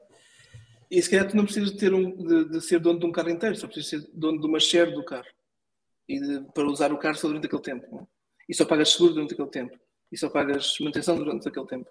E portanto, isto é divisível, né? estas unidades de dinheiro e de valor são divisíveis aos 0,0000. Portanto, tu podes fazer isto, programar-se e fazer coisas que, que, que, até hoje não eram possíveis. Essa cena hoje... do seguro, essa cena do seguro é um mundo, que é tu só pagares seguro quando o carro está a andar. Que é o que faz sentido. Não? É? Um, assumindo que ele está guardado num sítio seguro. Mas, mas, mas pronto, as potencialidades são, são enormes, ok? E, isto é a base do que hoje em dia se está a explorar em termos de organizações e de, co, de coordenação global. Porque o ponto que eu quero chegar é que imaginem que nós temos esta infraestrutura toda que nos permite movimentar dinheiro segundo certas regras que nós podemos programar e definir, etc. E desenhar, na verdade. Portanto, isto também pode, isto também pode ser desenhado. Uh, e, mas agora desenhamos isto de modo a que, ah, peraí, se uma pessoa investir aqui um bocadinho de dinheiro, podemos desenhar isto de modo a que este dinheiro seja uh, aplicado neste sítio e que tenha este impacto no mundo. Por exemplo, e este é um dos exemplos mais. Já agora, eu não quero dar exemplos específicos porque se eu disser nomes específicos de coisas, o pessoal vai investir e vai-se vai -se lixar. Portanto, take, it with a grain of salt todos os exemplos que eu vou dar. Mas, do um your own research. Do your own Dior, exatamente. Do your own research. Mas, disclaimer, uh, disclaimer para o YouTube, não estamos a dar uh, financial advice a ninguém. É só uma opinião pessoal. Uh, mas uh, há um projeto que é o Clima DAO, Clima com K, K-L-I-M-A DAO, em que basicamente o que eles fizeram foi, eles uh, disseram, epá, e que tal se... portanto, hoje em dia há, uma, há, um, há, um, há um mercado de carbon offsets, ou seja, de umas coisas que as empresas pagam porque poluíram o ambiente e, portanto, têm que pagar aquelas coisas para compensar aquilo que poluíram. E estes carbon offsets custam, imaginemos, 100 euros por cada unidade de poluição. ok? E houve alguém que se lembrou do género: espera lá, se nós nos uníssemos todos e se, fizéssemos, e se juntássemos assim um bom bocado de dinheiro e se comprássemos bués carbon offsets e fizéssemos o preço dos carbon offsets subir, nós efetivamente tínhamos de fazer com que para as empresas fosse mais caro poluir. Ou seja, elas não iam ter outra hipótese senão poluir menos. Hum, long story short, foi isso que eles fizeram. E subiram o preço dos carbon offsets tipo ao dobro e, e basicamente e, e, compraram quase e compraram boés também, portanto reduziram, reduziram a, a supply de carbono que havia. E hoje em dia esses carbono estão num fundo, que não estão, que não, estão bloqueados nesse fundo, e uh, estão a render basicamente, porque, há, porque basicamente estão a valorizar porque agora há menos carbono E portanto é toda uma dinâmica em que um grupo de pessoas na internet desconhecidas umas das outras, que não tinham confiar nem se conhecerem umas às outras, se uniram nesta ideia de que, yeah, nós temos fazer com que as empresas tivessem que pagar mais para poluir o mundo porque eu curtia que o mundo não fosse tão poluído. Então siga, bora fazer isto, bora investir isto e bora, embora, um, bora fazer esta cena acontecer. E, uh, e, e, é um dos mais recentes exemplos de, de DAOs que fizeram assim, cenas uh, com impacto global. E, e, e, lá está, é tipo, é o White Bro de Silicon Valley que está a fazer isto e é o, o puto na Índia que uh, já sabe programar com 12 anos, ok? É, é, é, é, todo um espectro de pessoal super diverso e super global que está a contribuir para isto. E, quando se entra nos, nos discords destas comunidades, é que se vê, yeah, isto é pessoal de todo lado. Uh, e muitas vezes nem dá para perceber quem é que são, porque as pessoas são anónimas. As pessoas usam outro nome e outra profile picture que nem sabes quem são. E na verdade, se pensares bem, não interessa muito. Desde que eles partilhem da tua ideia e que contribuam com, uh, para, para, a ideia, uh, amigos já mesmo, siga a fazer isto. E portanto, este mais... mindset é o mindset como estas coisas operam neste, neste mundo. E é muito mais uh, meritocrático, não é verdade? Sim, eh, às vezes, eh, idealmente sim, nem sempre, mas idealmente sim. Eh, ou seja, tu tens mais autoridade para decidir as coisas deste grupo, quanto mais reputação tens lá dentro, porque mais coisas fizeste para o bem do grupo. No caso da comunidade, sim, mas no caso de. Na, porque, no caso de, existe aqui um, um fator importante que é quanto mais poder económico tu tens, também mais capacidade tu tens de, de fazer overturn de decisões. Depende de como é que os, os, mecanismos de decisão foram feitos. Porque nem todas as DAOs têm o mecanismo de decisão de uh, uma share um voto. Às vezes é uma pessoa um voto. Uh, depende de como é que os, as, as votações funcionam. Já agora, e isso é uma, uma, fronteira engraçada que é nós estamos habituados a votar em coisas, tipo a votar para as eleições, etc., uh, em que uma pessoa é um voto, né? E portanto uhum. o jogo dos políticos é vamos uh, diminuir a abstenção, vamos fazer com que toda a gente vote e vamos andar nos bairros atrás das pessoas para tipo, elas irem votar naquele dia e blá blá blá, né? convencer as pessoas para ir votar. Porque cada corpo é um cada ser humano é um voto. Né? Uh, e este é o sistema de voto que nós estamos habituados e que sabemos mais ou menos como é que, como é que funciona e tal. Aqui, neste mundo, o sistema de voto é aquilo que tu programares. Portanto, o sistema de voto pode ser outra merda qualquer. Completamente diferente. E estão-se a inventar novos sistemas de voto que são, se calhar, muito mais justos e muito mais fixos. Depende. E, e, portanto, Uh, Depende, o Benfica tem um sistema de votos que é uma merda, o Sporting tem um sistema de votos que é uma merda. Basta tu seres velho e pagares mais, não quer dizer que tu és mais inteligente para valer mais votos que os outros, por exemplo. Por exemplo, esse sistema, esse sistema é um bocado, se calhar não é muito justo, é, mas. Uh, é muito mas, capitalista, no fundo. Foi, foi, o sistema que eles decidiram em conjunto uh, uh, implementar, ok? mas imagina que agora podemos todos fazer aqui uma comunidade com uma missão específica uma missão qualquer, uh, e vamos decidir como é que nos vamos governar. Porque se calhar não é o Jorge que manda nesta merda toda, se calhar somos todos que mandamos nisto tudo. Ah, o Jorge é o DDT. O quê? O- DDT. O Jorge, DDT. atenção, o, o Jorge é capaz de não perceber a referência. Dom diz tudo. É, Ah. o salgado, o, sal- o salgado, o salgado. salgado. Vieira, É o Paulo blá, Mas-. Mas, eh, mas O Salgado também não que- sabia. Claramente que nós não estamos muito bem virados, né? hoje em dia. E por isso, se calhar, nós devemos governar-nos de maneira diferente. E se calhar vamos usar outra maneira de nos governar e de votarmos as decisões que vamos fazer. Um, e, e podemos desenhar estas regras. A, a, a cena engraçada disto é que nós podemos desenhar estas regras de como nos, como nos governamos. E não por simplesmente herdar umas regras que já existem desde o tempo da Revolução Francesa, ou o que é que é, e segui-las até hoje, quando já temos internet e quando já temos fake news e quando já temos isso tudo. E, portanto, Uh, nós temos que começar a inovar na forma como nos governamos, porque senão não conseguimos coordenar-nos a nível global para enfrentar as ameaças que nos, uh, uh, que nos ameaçam. E, portanto, há- está a haver um monte de inovação nestas coisinhas, de como é que nós nos governamos, como é que nós propomos coisas para o grupo, como é que o grupo vota nessas coisas, várias metodologias de voto, uh, como é que uh, ma- um, um, keep track, como é que acompanhamos o progresso de o que é que cada uma pessoa fez e o que é que ela deve ser retribuída por ter feito esse trabalho, quanto trabalho é que fez e quanto é que deve ser atribuída por esse trabalho, uh, da reputação de cada pessoa no grupo. Às vezes, mais pessoas contribuem mais e têm uh, maior reputação e se calhar podem decidir mais por quem é nesta reputação. Então, tudo isto está aberto a ser explorado e a ser inovado. ok? E podemos inventar novos modos de nos governarmos um, porque basicamente só.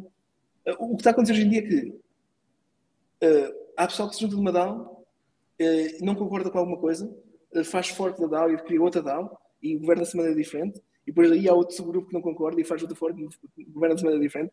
Portanto, está a haver uma proliferação de experiências de como é que nos devemos governar, e vários grupos a governar de maneiras diferentes. E basicamente é o processo evolutivo de como é que vamos chegar a uma solução que realmente se calhar é a solução para determinado tema. Eu não sei se vai, vamos ter uma solução única vai ser a solução boa para tudo, mas para determinados temas podemos ter soluções que são adequadas àqueles temas.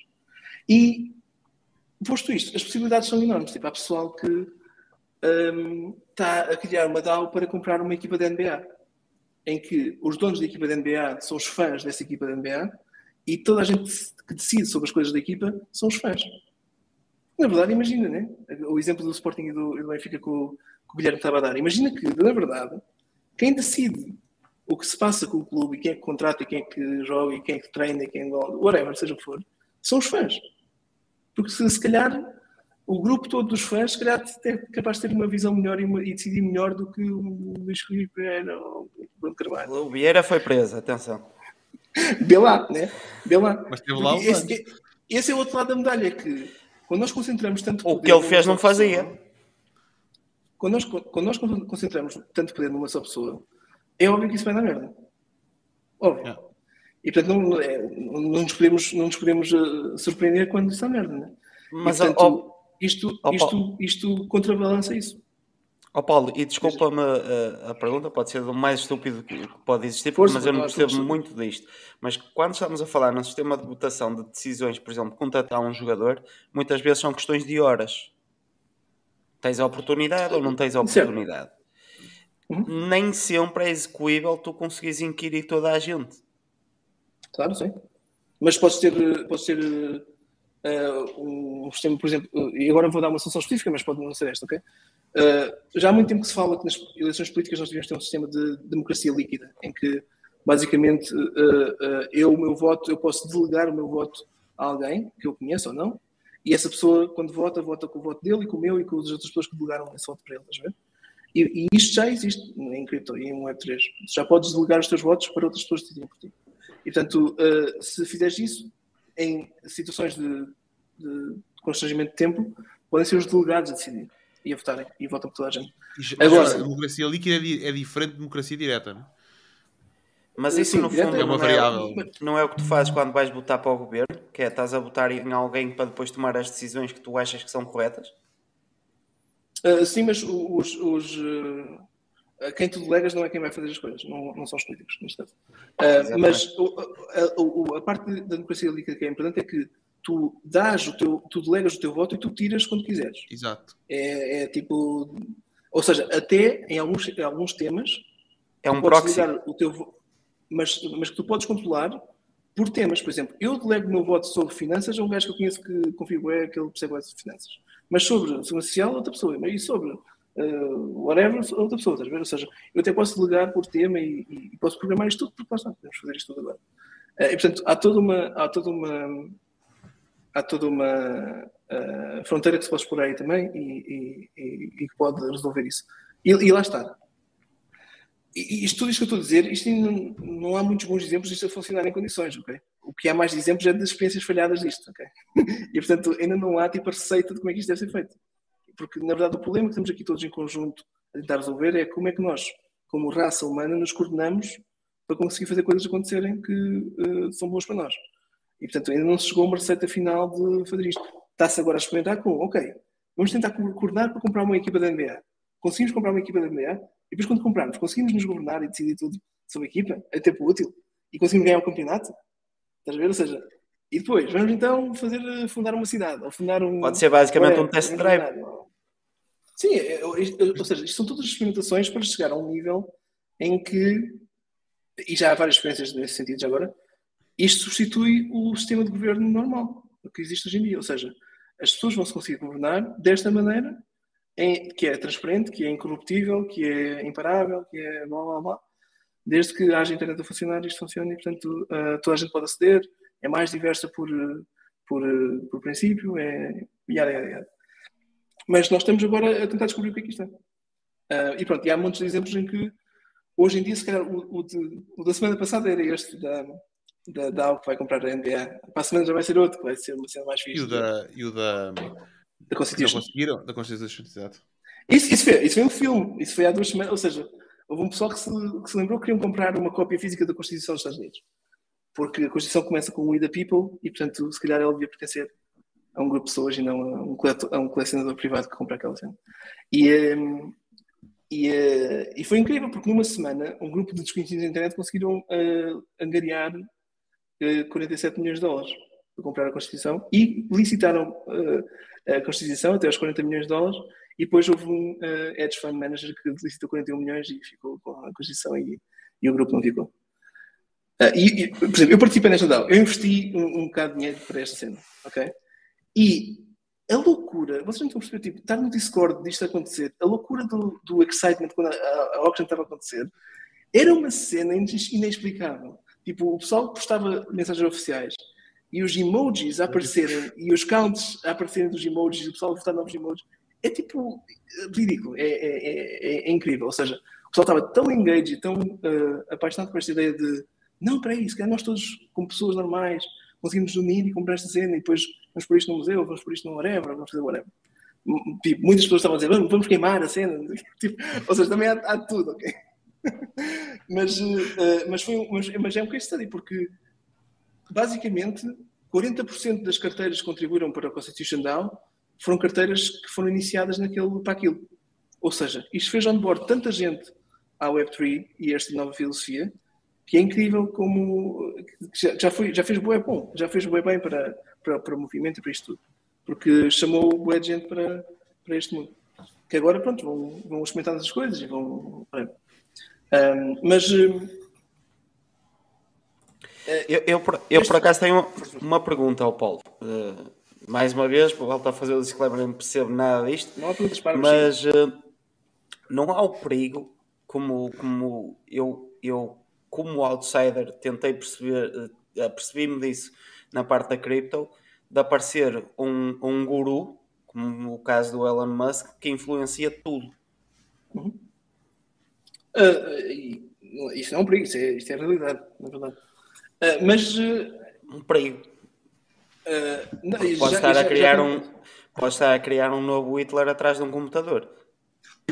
A, cena, a cena é que ele. Uh, exato, estou a A cena é que. Um, um, ele já não vai conseguir fazer isso muito mais vezes. Ou seja, ele está a perder capital ao fazer isso, estás a ver? porque uh, houve gente que comprou dois naquela altura e foi scam e depois aquilo desceu bem e perdeu dinheiro, estás a ver? E uh, a seguir com whatever, Bitcoin também já fez isso. Ou, ou, o que for. Uh, e portanto, o que ele, há duas coisas que ele faz, que é ele diz merda no Twitter e isso influencia as criptos às vezes. Mas ele também decide se a Tesla vai aceitar Bitcoin com pagamento dos carros ou não. Isto é uma coisa diferente. Isto é uma coisa diferente. Ele decidiu que iam fazer isto e depois andou para trás com a decisão, porque, uh, alegadamente, Bitcoin consome boa energia e não é, e não é green, e portanto a missão da, da, da Tesla ser green, e yada, yada. Uh, um, e, supostamente e era por causa das, das taxas de carbono, não é? Porque acho que eles depois começou, começaram-lhe a cortar a, a cena da não, não das taxas de carbono, mas acho que dá, ele também recebe alguns subsídios e não sei o quê. Pelo menos veio isso a público. Pode, pode, ser por isso. Mas basicamente o que ele decidiu depois foi que quando for uh, uh, claro que a maior parte da energia que está no, no Bitcoin é energia renovável, está-se bem, nós começamos a saber. Uh, isso é uma cena, isso é uma decisão de negócio e isso ele pode decidir o que quiser e, e claro que na escala dele e na escala da Tesla é alta uh, signal para o mercado um, e isso influencia o preço. Um, mas depois o shitposting que ele faz e, e, e, fazer pump de coins, etc., isso também uh, ele pode fazer uma, duas vezes, três ou quatro, mas depois não dura sempre e cada vez menos o pessoal vai seguir. Mas, um, mais uma vez, não é nada alguém como o Elon Musk, que está na fronteira de quase tudo, agora, uh, ser adepto de cripto e ser adepto de, uh, deste tipo de tecnologias, de blockchain, etc. Porque um, uh, eh, uma das cenas que ele também fez foi. Houve uma notícia qualquer que dizia que 6 bilhões de dólares conseguiam uh, acabar com a pobreza do mundo. Tipo, com a fome no mundo, não qualquer uh, E o que o Elon Musk fez foi: ok, a jornalista XPTO que fez isso. Se tu não conseguires comprovar como é que isso é possível, eu dou-te já os 6 milhões de dólares, os 6 bilhões agora. Tipo, prova-me como é que isso é possível e eu dou-te já os 6 bilhões. Tipo, eu vendo stock, ok, foi um bocado assim. Eu vendo stock do Tesla para, para, para, para pagar isso. E, um, e, e, o desafio aqui era, ok, mas isto é possível, não é possível? Como é que nós uh, mantemos uh, keep track of this, right? Porque se tu deres dinheiro a uma, instituição de caridade, depois como é que eles gastam dinheiro, blá blá. A solução aí também, ou uma das soluções, pode ser blockchain, pode ser ter tudo isso traceable uh, numa cryptocurrency daquela, daquele um token daquele projeto, ou o que for.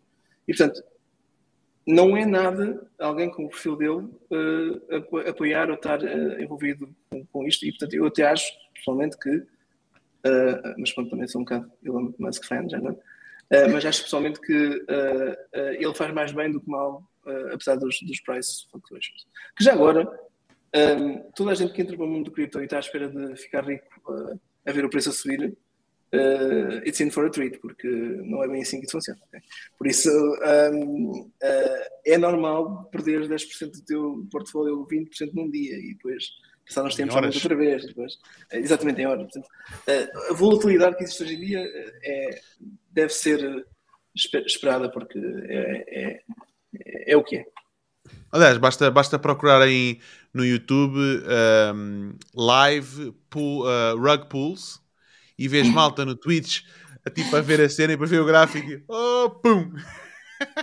é bem engraçado ver, é engraçado. Já agora, eu, eu, eu, eu recomendo, eh, é muito normal o pessoal que entra no cripto depois começar a entrar em, em chats de pessoal que diz vamos investir nisto, isto, o preço vai subir, depois vamos vender.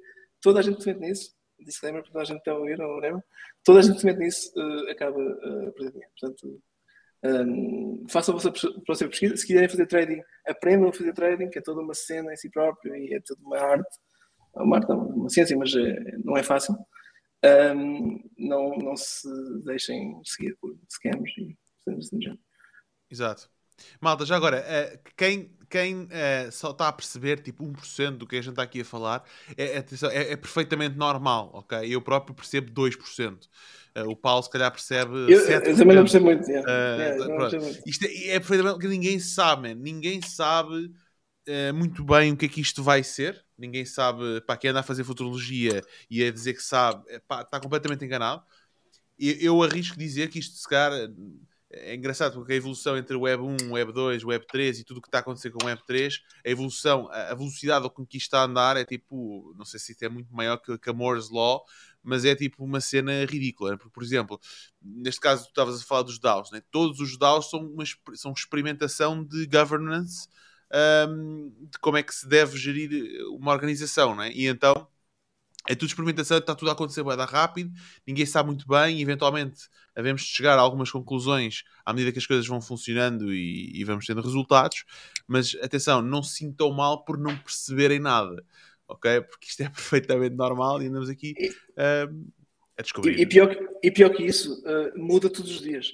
Tipo, uh, eu, eu, eu, ando a fazer este, este, eu ando a fazer um workshop com algum pessoal, designers, amigos meus, etc., um, sobre o Web3 para tentar fazer onboarding de designers em Web3, para que os designers participem mais uhum. no design da Web3 e das novas gerações, etc. E eu fiz uh, dois, duas edições deste workshop com três semanas de diferença.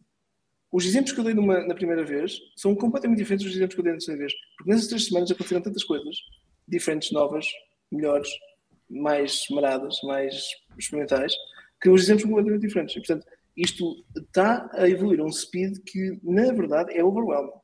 Ou seja, nem, eu acho que ninguém deve ter como objetivo uh, keep track of all of this, porque dá-me doido se tentas fazer isso. Uh, mas um, eu acho que toda a gente deve ter um nível de literacia básica para tentar perceber o que, é está a passar aqui, para participar, pelo menos. E isso pode começar por, ok, deixa-me ver que, que DAOs é que existem. Que, que, que missões é que, eles estão, que estas DAOs estão a tentar uh, atingir? Se calhar é uma missão que, que é, é importante para mim, pessoalmente. Se calhar tentar uh, combater o climate change é importante para mim, se calhar vou tentar contribuir. E se calhar eu sou designer se calhar posso ajudá-los com desenhar uma página do website ou um bocado do branding ou whatever. E, e, e, e entras lá e voluntarias-te e ofereces o teu trabalho e os teus skills, de graça, já agora, ao início. E depois, se eles tiverem um sistema de rewards em place, eles uh, podem fazer reward daquele trabalho que tu fizeste, porque os peers daquele grupo concordam que, epá, o que este gajo fez ou que esta gaja fez é super fixe, devia ser, uh, devia ser retribuído. Um, e são transferidos fundos para a, tua, para a tua carteira e eventualmente podes viver disto.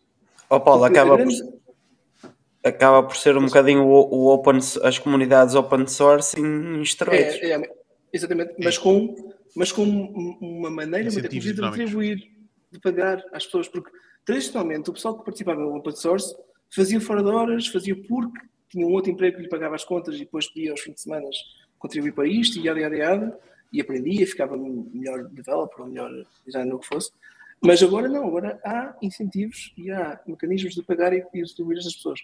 E uh, isso, é, isso é super fixe. E isso vai mudar o, a maneira como as pessoas trabalham, porque não vai fazer sentido tu estás full time num só projeto. Porque se tu fores muito bom a fazer uma coisa específica, essa coisa específica se calhar só é precisa para aquele projeto durante uma semana, do ano todo. E tu podes tornar especialista a fazer essa coisa específica. Tipo, no meu caso, é facilitar workshops de ideação ou de cocriação ou, ou whatever. Design thinking, quiserem chamar.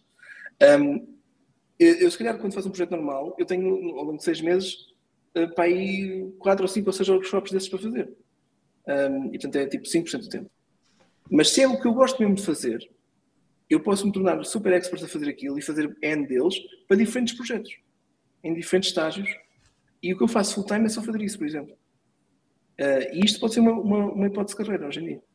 E sou super expert em facilitação de workshops para DAOs, de design thinking, de definição de estratégia, de visão, whatever, quiserem chamar.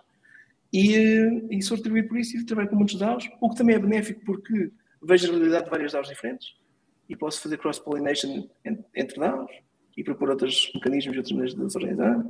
E há, há, há. Ou seja, o modelo tradicional de és contratado por uma empresa e tens exclusividade nesta empresa e recebes o teu salário só desta empresa e só trabalhas com estas pessoas e só trabalhas com este chefe e só trabalhas com esta missão que esta empresa te a fazer é tão pouco sim comparado com isto que é óbvio que muitos de gente vão começar a transicionar de Web 2 para um mundo muito mais fluido, um, muito mais imprevisível também, já agora, mas eh, que tu podes finalmente ser o super especialista de uma coisa e uh, fazer só aquilo se tu quiseres, ou não, ou trabalhar de outra maneira qualquer diferente. Tu podes desenhar a tua própria carreira de uma maneira muito mais ativa do que só, tipo, fui contratado para esta empresa, agora trabalho aqui uns tempos, agora estou a ver a próxima empresa onde quero ser contratado, porque esta aqui já não me serve. uh, e vou agora para a próxima. E a única maneira, o único instrumento que hoje nós temos de moldar a nossa carreira é despedirmos de um sítio e irmos para outro. Ou sermos despedidos. um, e, uh, isso é, um, é, só uma ferramenta, né? Se calhar podemos fazer isto de maneiras muito mais. Ok, fazer formação e tal, mas se calhar podemos experimentar trabalhar com muito mais organizações, com pessoas muito mais diferentes e aprender disso tudo muito mais rápido. E isso hoje em dia já é possível. Eu, eu uh, vou fazer, vou aproveitar aqui e fazer a pergunta do Ricardo, antes de fazer uma outra pergunta. Um, o Ricardo, aqui no LinkedIn, eu vou puxar aqui. Não, não vou puxar porque não consigo ler. O Ricardo diz: Paulo, uh, tenho uma pergunta para, para ti. Também sou leigo na matéria. Na minha ideia, eu acho que faz sentido, numa ótica de soberania dos povos, ter os espaços públicos, quase, todos cultivados com plantas comestíveis. Imagina ter aqui a cidade de Setúbal com diversos canteiros que atualmente só têm plantas decorativas. Quando vivi em São Tomé e Príncipe, uh, fiquei com essa ideia, pois sendo um país também muito virgem, tens árvores de fruto e outras plantas que podes comer. Dás-me um exemplo barra ideia de como poderia trilhar este caminho recorrendo a uma DAO? Uhum. Este Ricardo é o Ricardo que é agora? É o Ricardo Saraiva. Pois, eu conheço o Ricardo. Um, como é que é, meu? Um, então, o, o, o,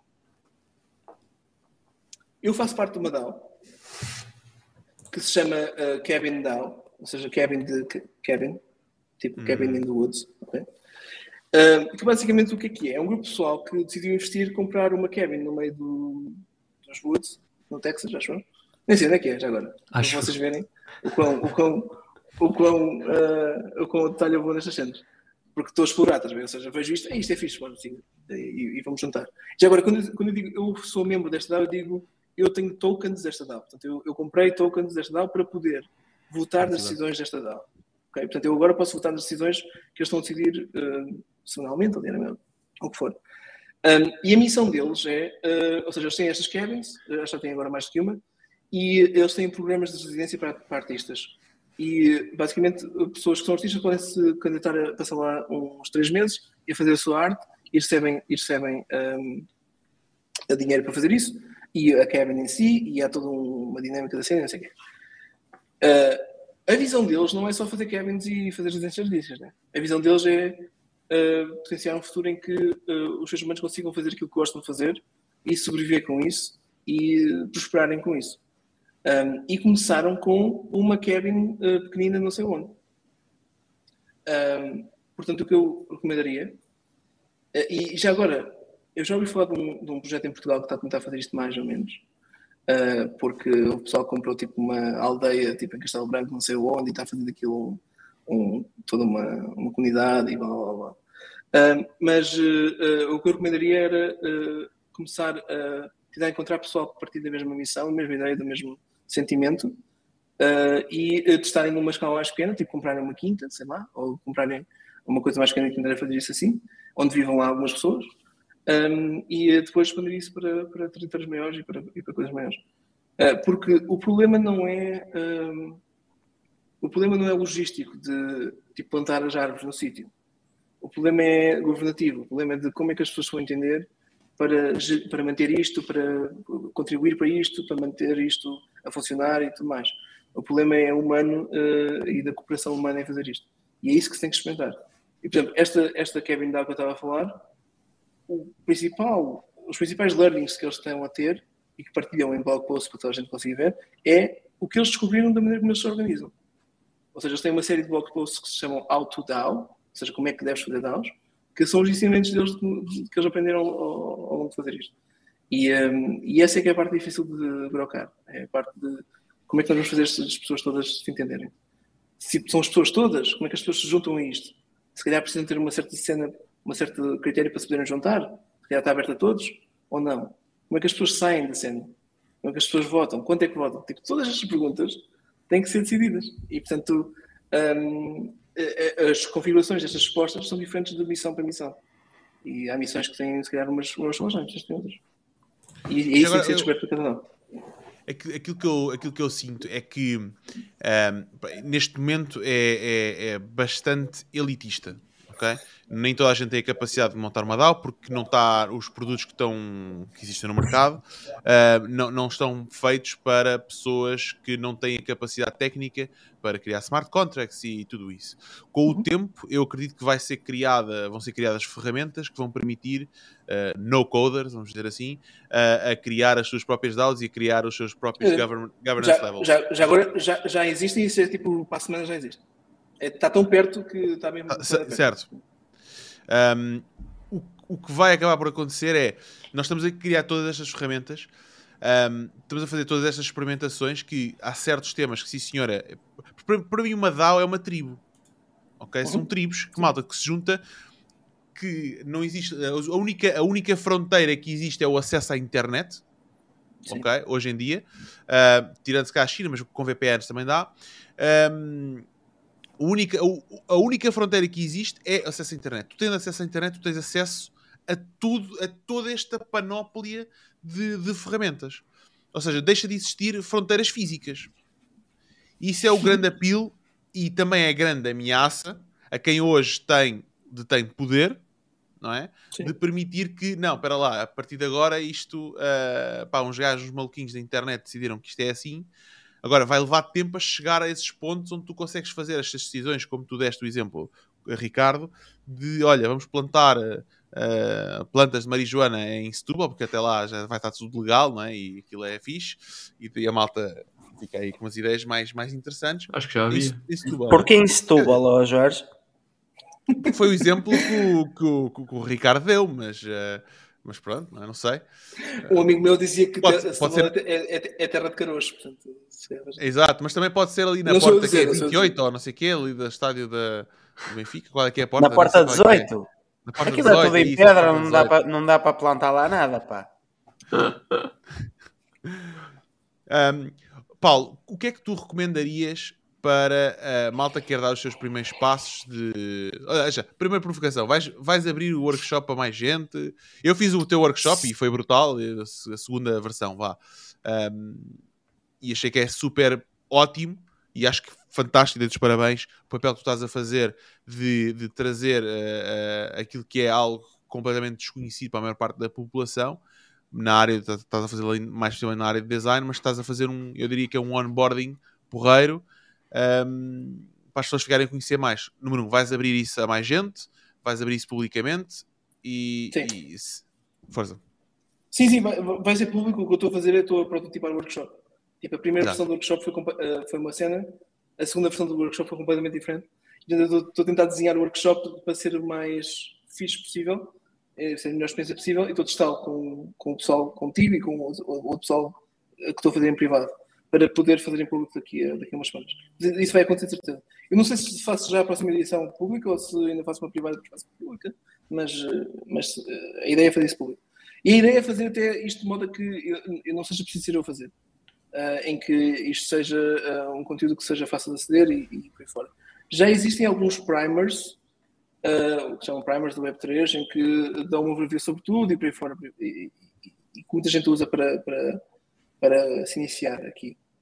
Um, eu, eu uh, devo lutar por uma coisa que é, é, quem está a iniciar neste mundo está muito suscetível a scams e más influências.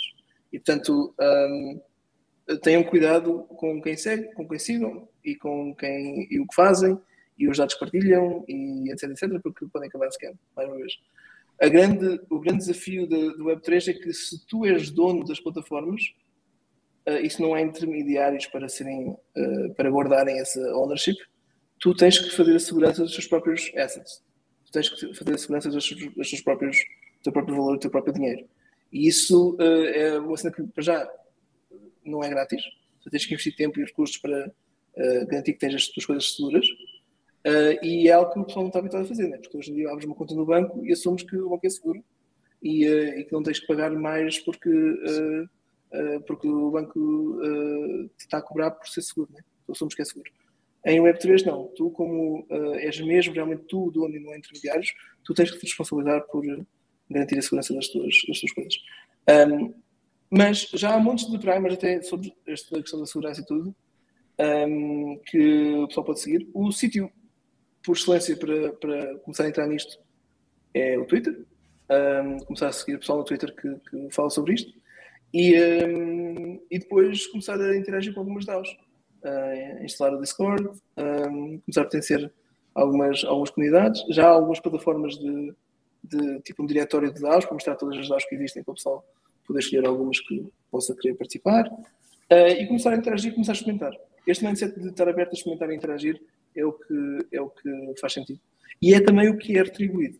Tipo, nas últimas semanas houve vários houve vários, uh, casos em que uh, pessoal que usou um produto do Web3 há, há um mês ou há dois atrás uh, recebeu uma airdrop, que é basicamente uma transferência que cai do céu, que vale milhares de dólares, só porque experimentaste um produto há uns tempos. E, e, portanto, este mindset de ser experimentador e de estar a tentar explorar isto, a recompensa tem um sentido mais real e prático da palavra, que é às vezes uh, recebes airdrops que, que são bastante valiosos. Outras, eh, que às vezes são scams e que não valem nada. Mas, uh, mas também lá está, é depende. Não, excelente. Faz parte, pá. Eu também já fui scammed e pá, faz parte da aprendizagem, é da história, são as, as scars, de, de, battle scars de, da cena. E, um, mas lá está, a experimentar, né? De tudo, como diz aqui o Roberto.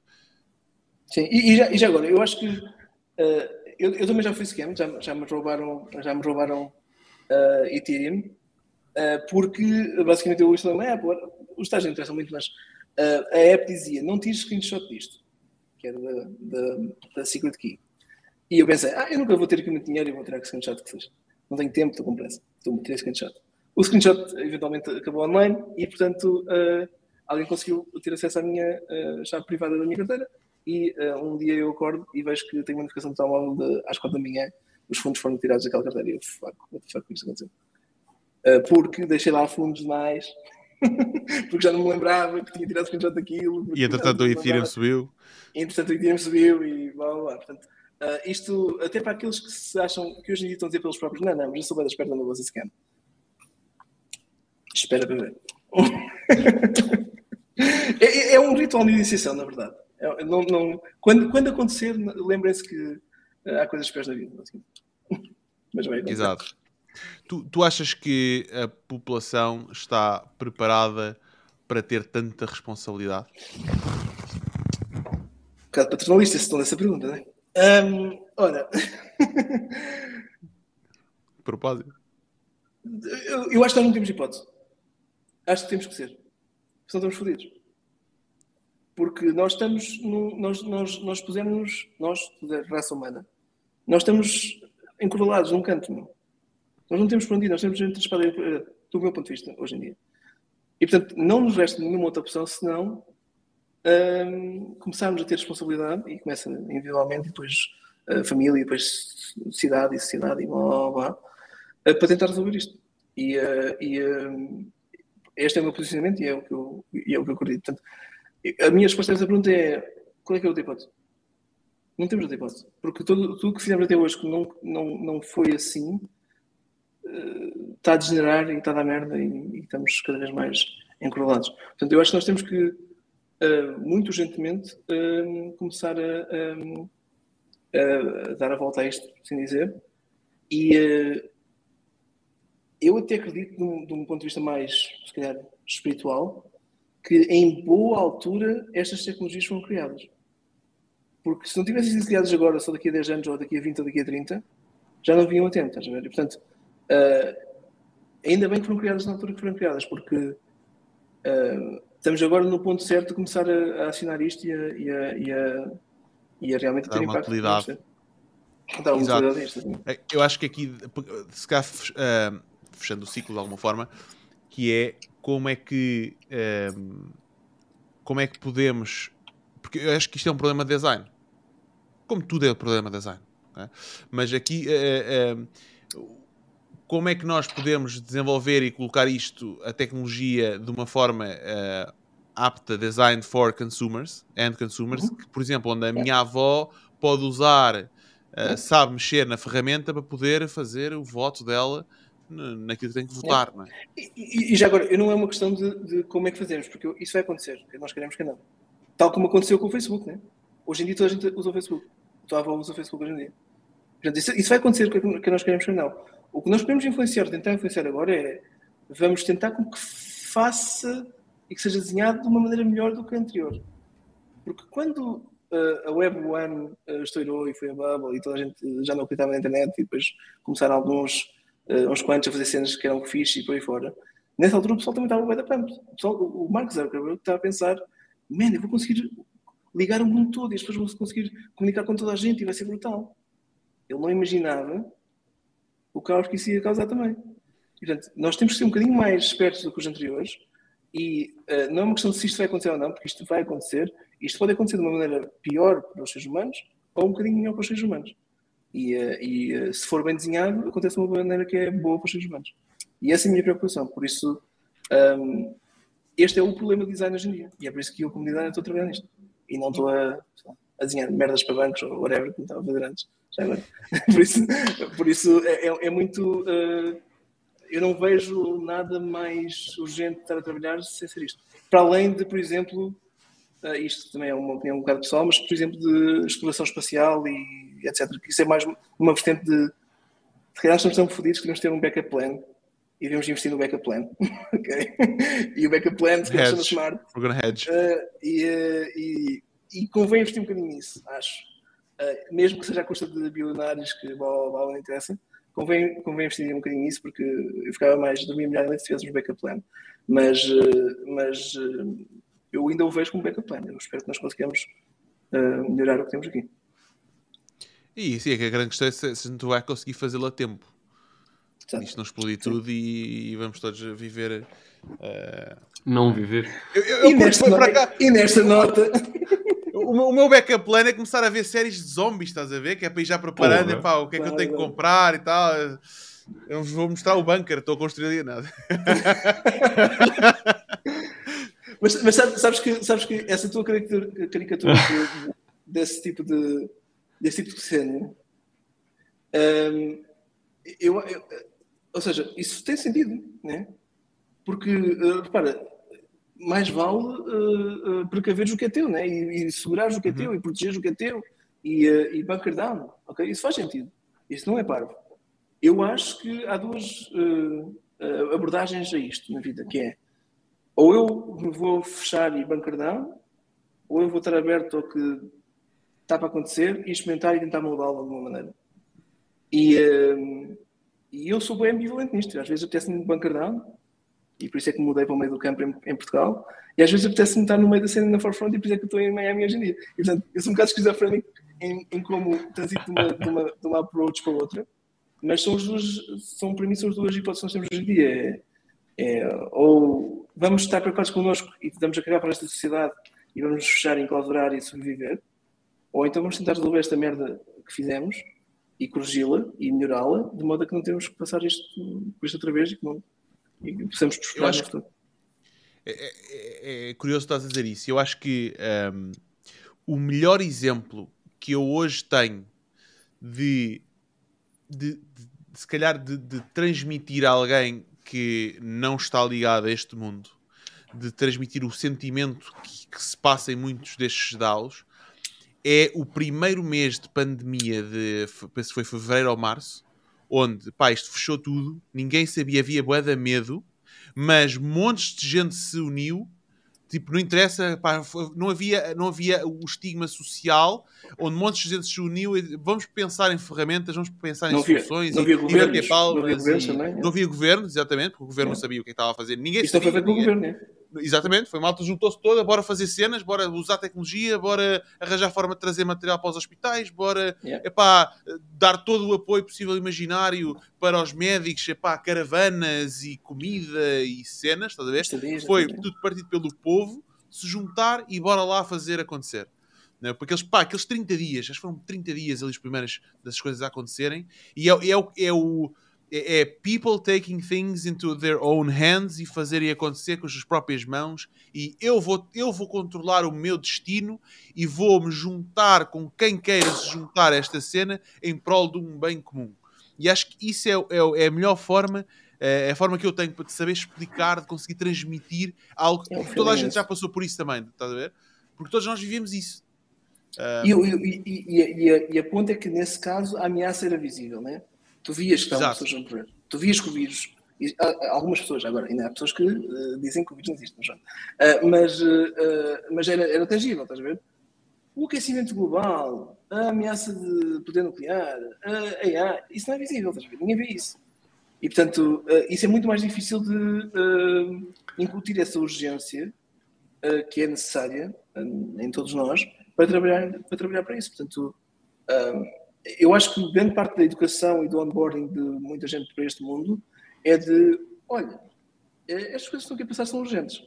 Nós podemos, começar a, nós podemos continuar a empurrar isto com a barriga e esperar que isto se resolva, uh, mas se calhar a esta altura se calhar não é uma boa estratégia.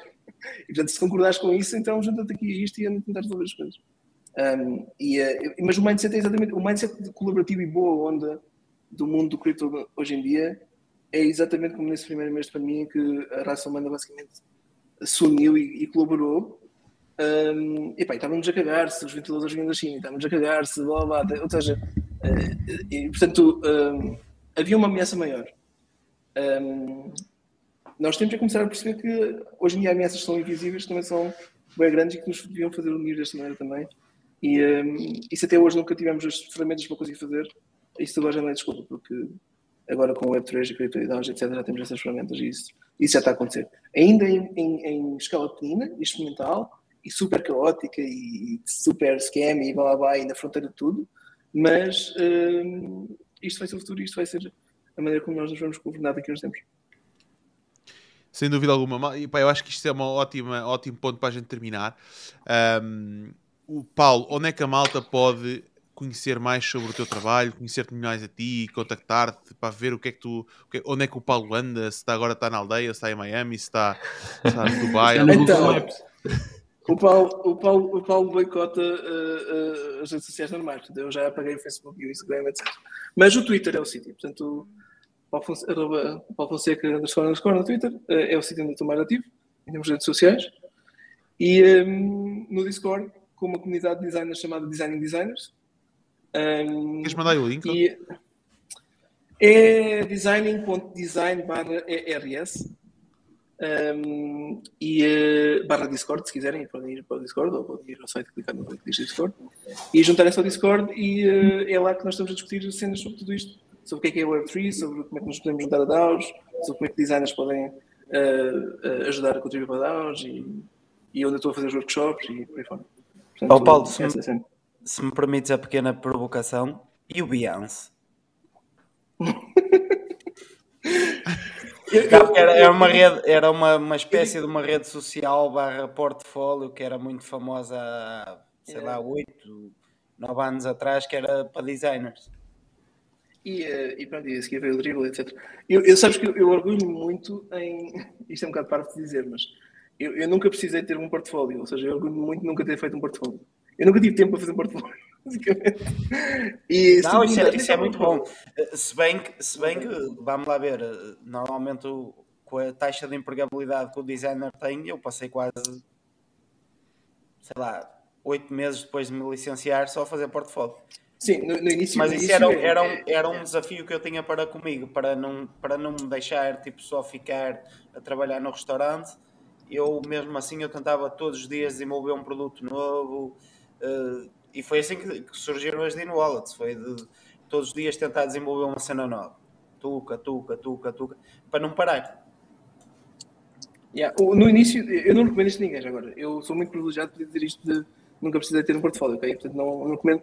A, a opção que eu faço mentoria nunca digo isto. Eu digo, faz portfólio, deixa-me rever o portfólio e eu revejo o teu portfólio e ele fica melhor, ok? Uh, mas, uh, mas eu não tenho portfólio. Uh, e, e, já agora, a maior parte dos projetos que eu, trabalho tem NDAs boeda grossos e, portanto, de qualquer maneira não devia partilhar sequer. Portanto, uh, por isso, yeah, nem, nem quisesse, se calhar, isto não é a minha desculpa, nem quisesse. Yeah. Ana, tens o, aí. O meu, o, o, meu Twitter, o meu Twitter tem dois underscores no fim porque há um, há um gajo brasileiro que não me dá esse handle sem os underscores. Portanto, é Paulo Fonseca underscore underscores. Eu mandei o link já direto e mandei o link do Discord que não percebi nada que tu disseste, então fui aqui ao Discord sacar um, Bah, já agora é tudo em inglês. Malta, aproveitem e treinem o inglês. Sim, exato. Um, porque o idioma internacional uh, do cripto é inglês. E, e temos lá pessoal de todos os sítios agora, por isso é que. Uh, e, e, todos os dias juntam-se pessoas que nem sei, nem, sei, nem sei de onde é que vêm sequer. Uh, portanto, são outras pessoas que já estão lá, que recomendam outros designers, etc. E portanto, todos os dias são pessoas diferentes, portanto, não se sintam envergonhados por, por, por, por aquilo. Há pessoas de tipos lá. Malta, eu acho que a cena, a cena é mesmo: não tenham medo de fazer perguntas, não se sintam estúpidos ou não. Com pá, siga o exemplo do Guilherme de façam todo o tipo de perguntas, mas não há perguntas estúpidas. Isto aqui estamos todos a tentar descobrir, a comunidade anda toda a tentar, tem um, quase toda a comunidade é, é, está a tentar trazer mais gente, porque o objetivo é lá está, é passar o, o, crossing da, chasm, não é? como a malta costuma dizer aí do coisa, um, para poder trazer quanto mais pessoas tivermos isto, mais pessoas estiverem familiarizadas, mais gente usar, mais poder tem, mais descentralizado é, e que é sempre o seu objetivo, porque mais, quanto mais centralizado é, mais meritocracia existe. E, ou, uh... ou, ou, ou, as decisões que vão sair daí são melhores, teoricamente. Exato. Esta, esta, é, esta é a ideia. Sim. Exatamente. Esta é a ideia.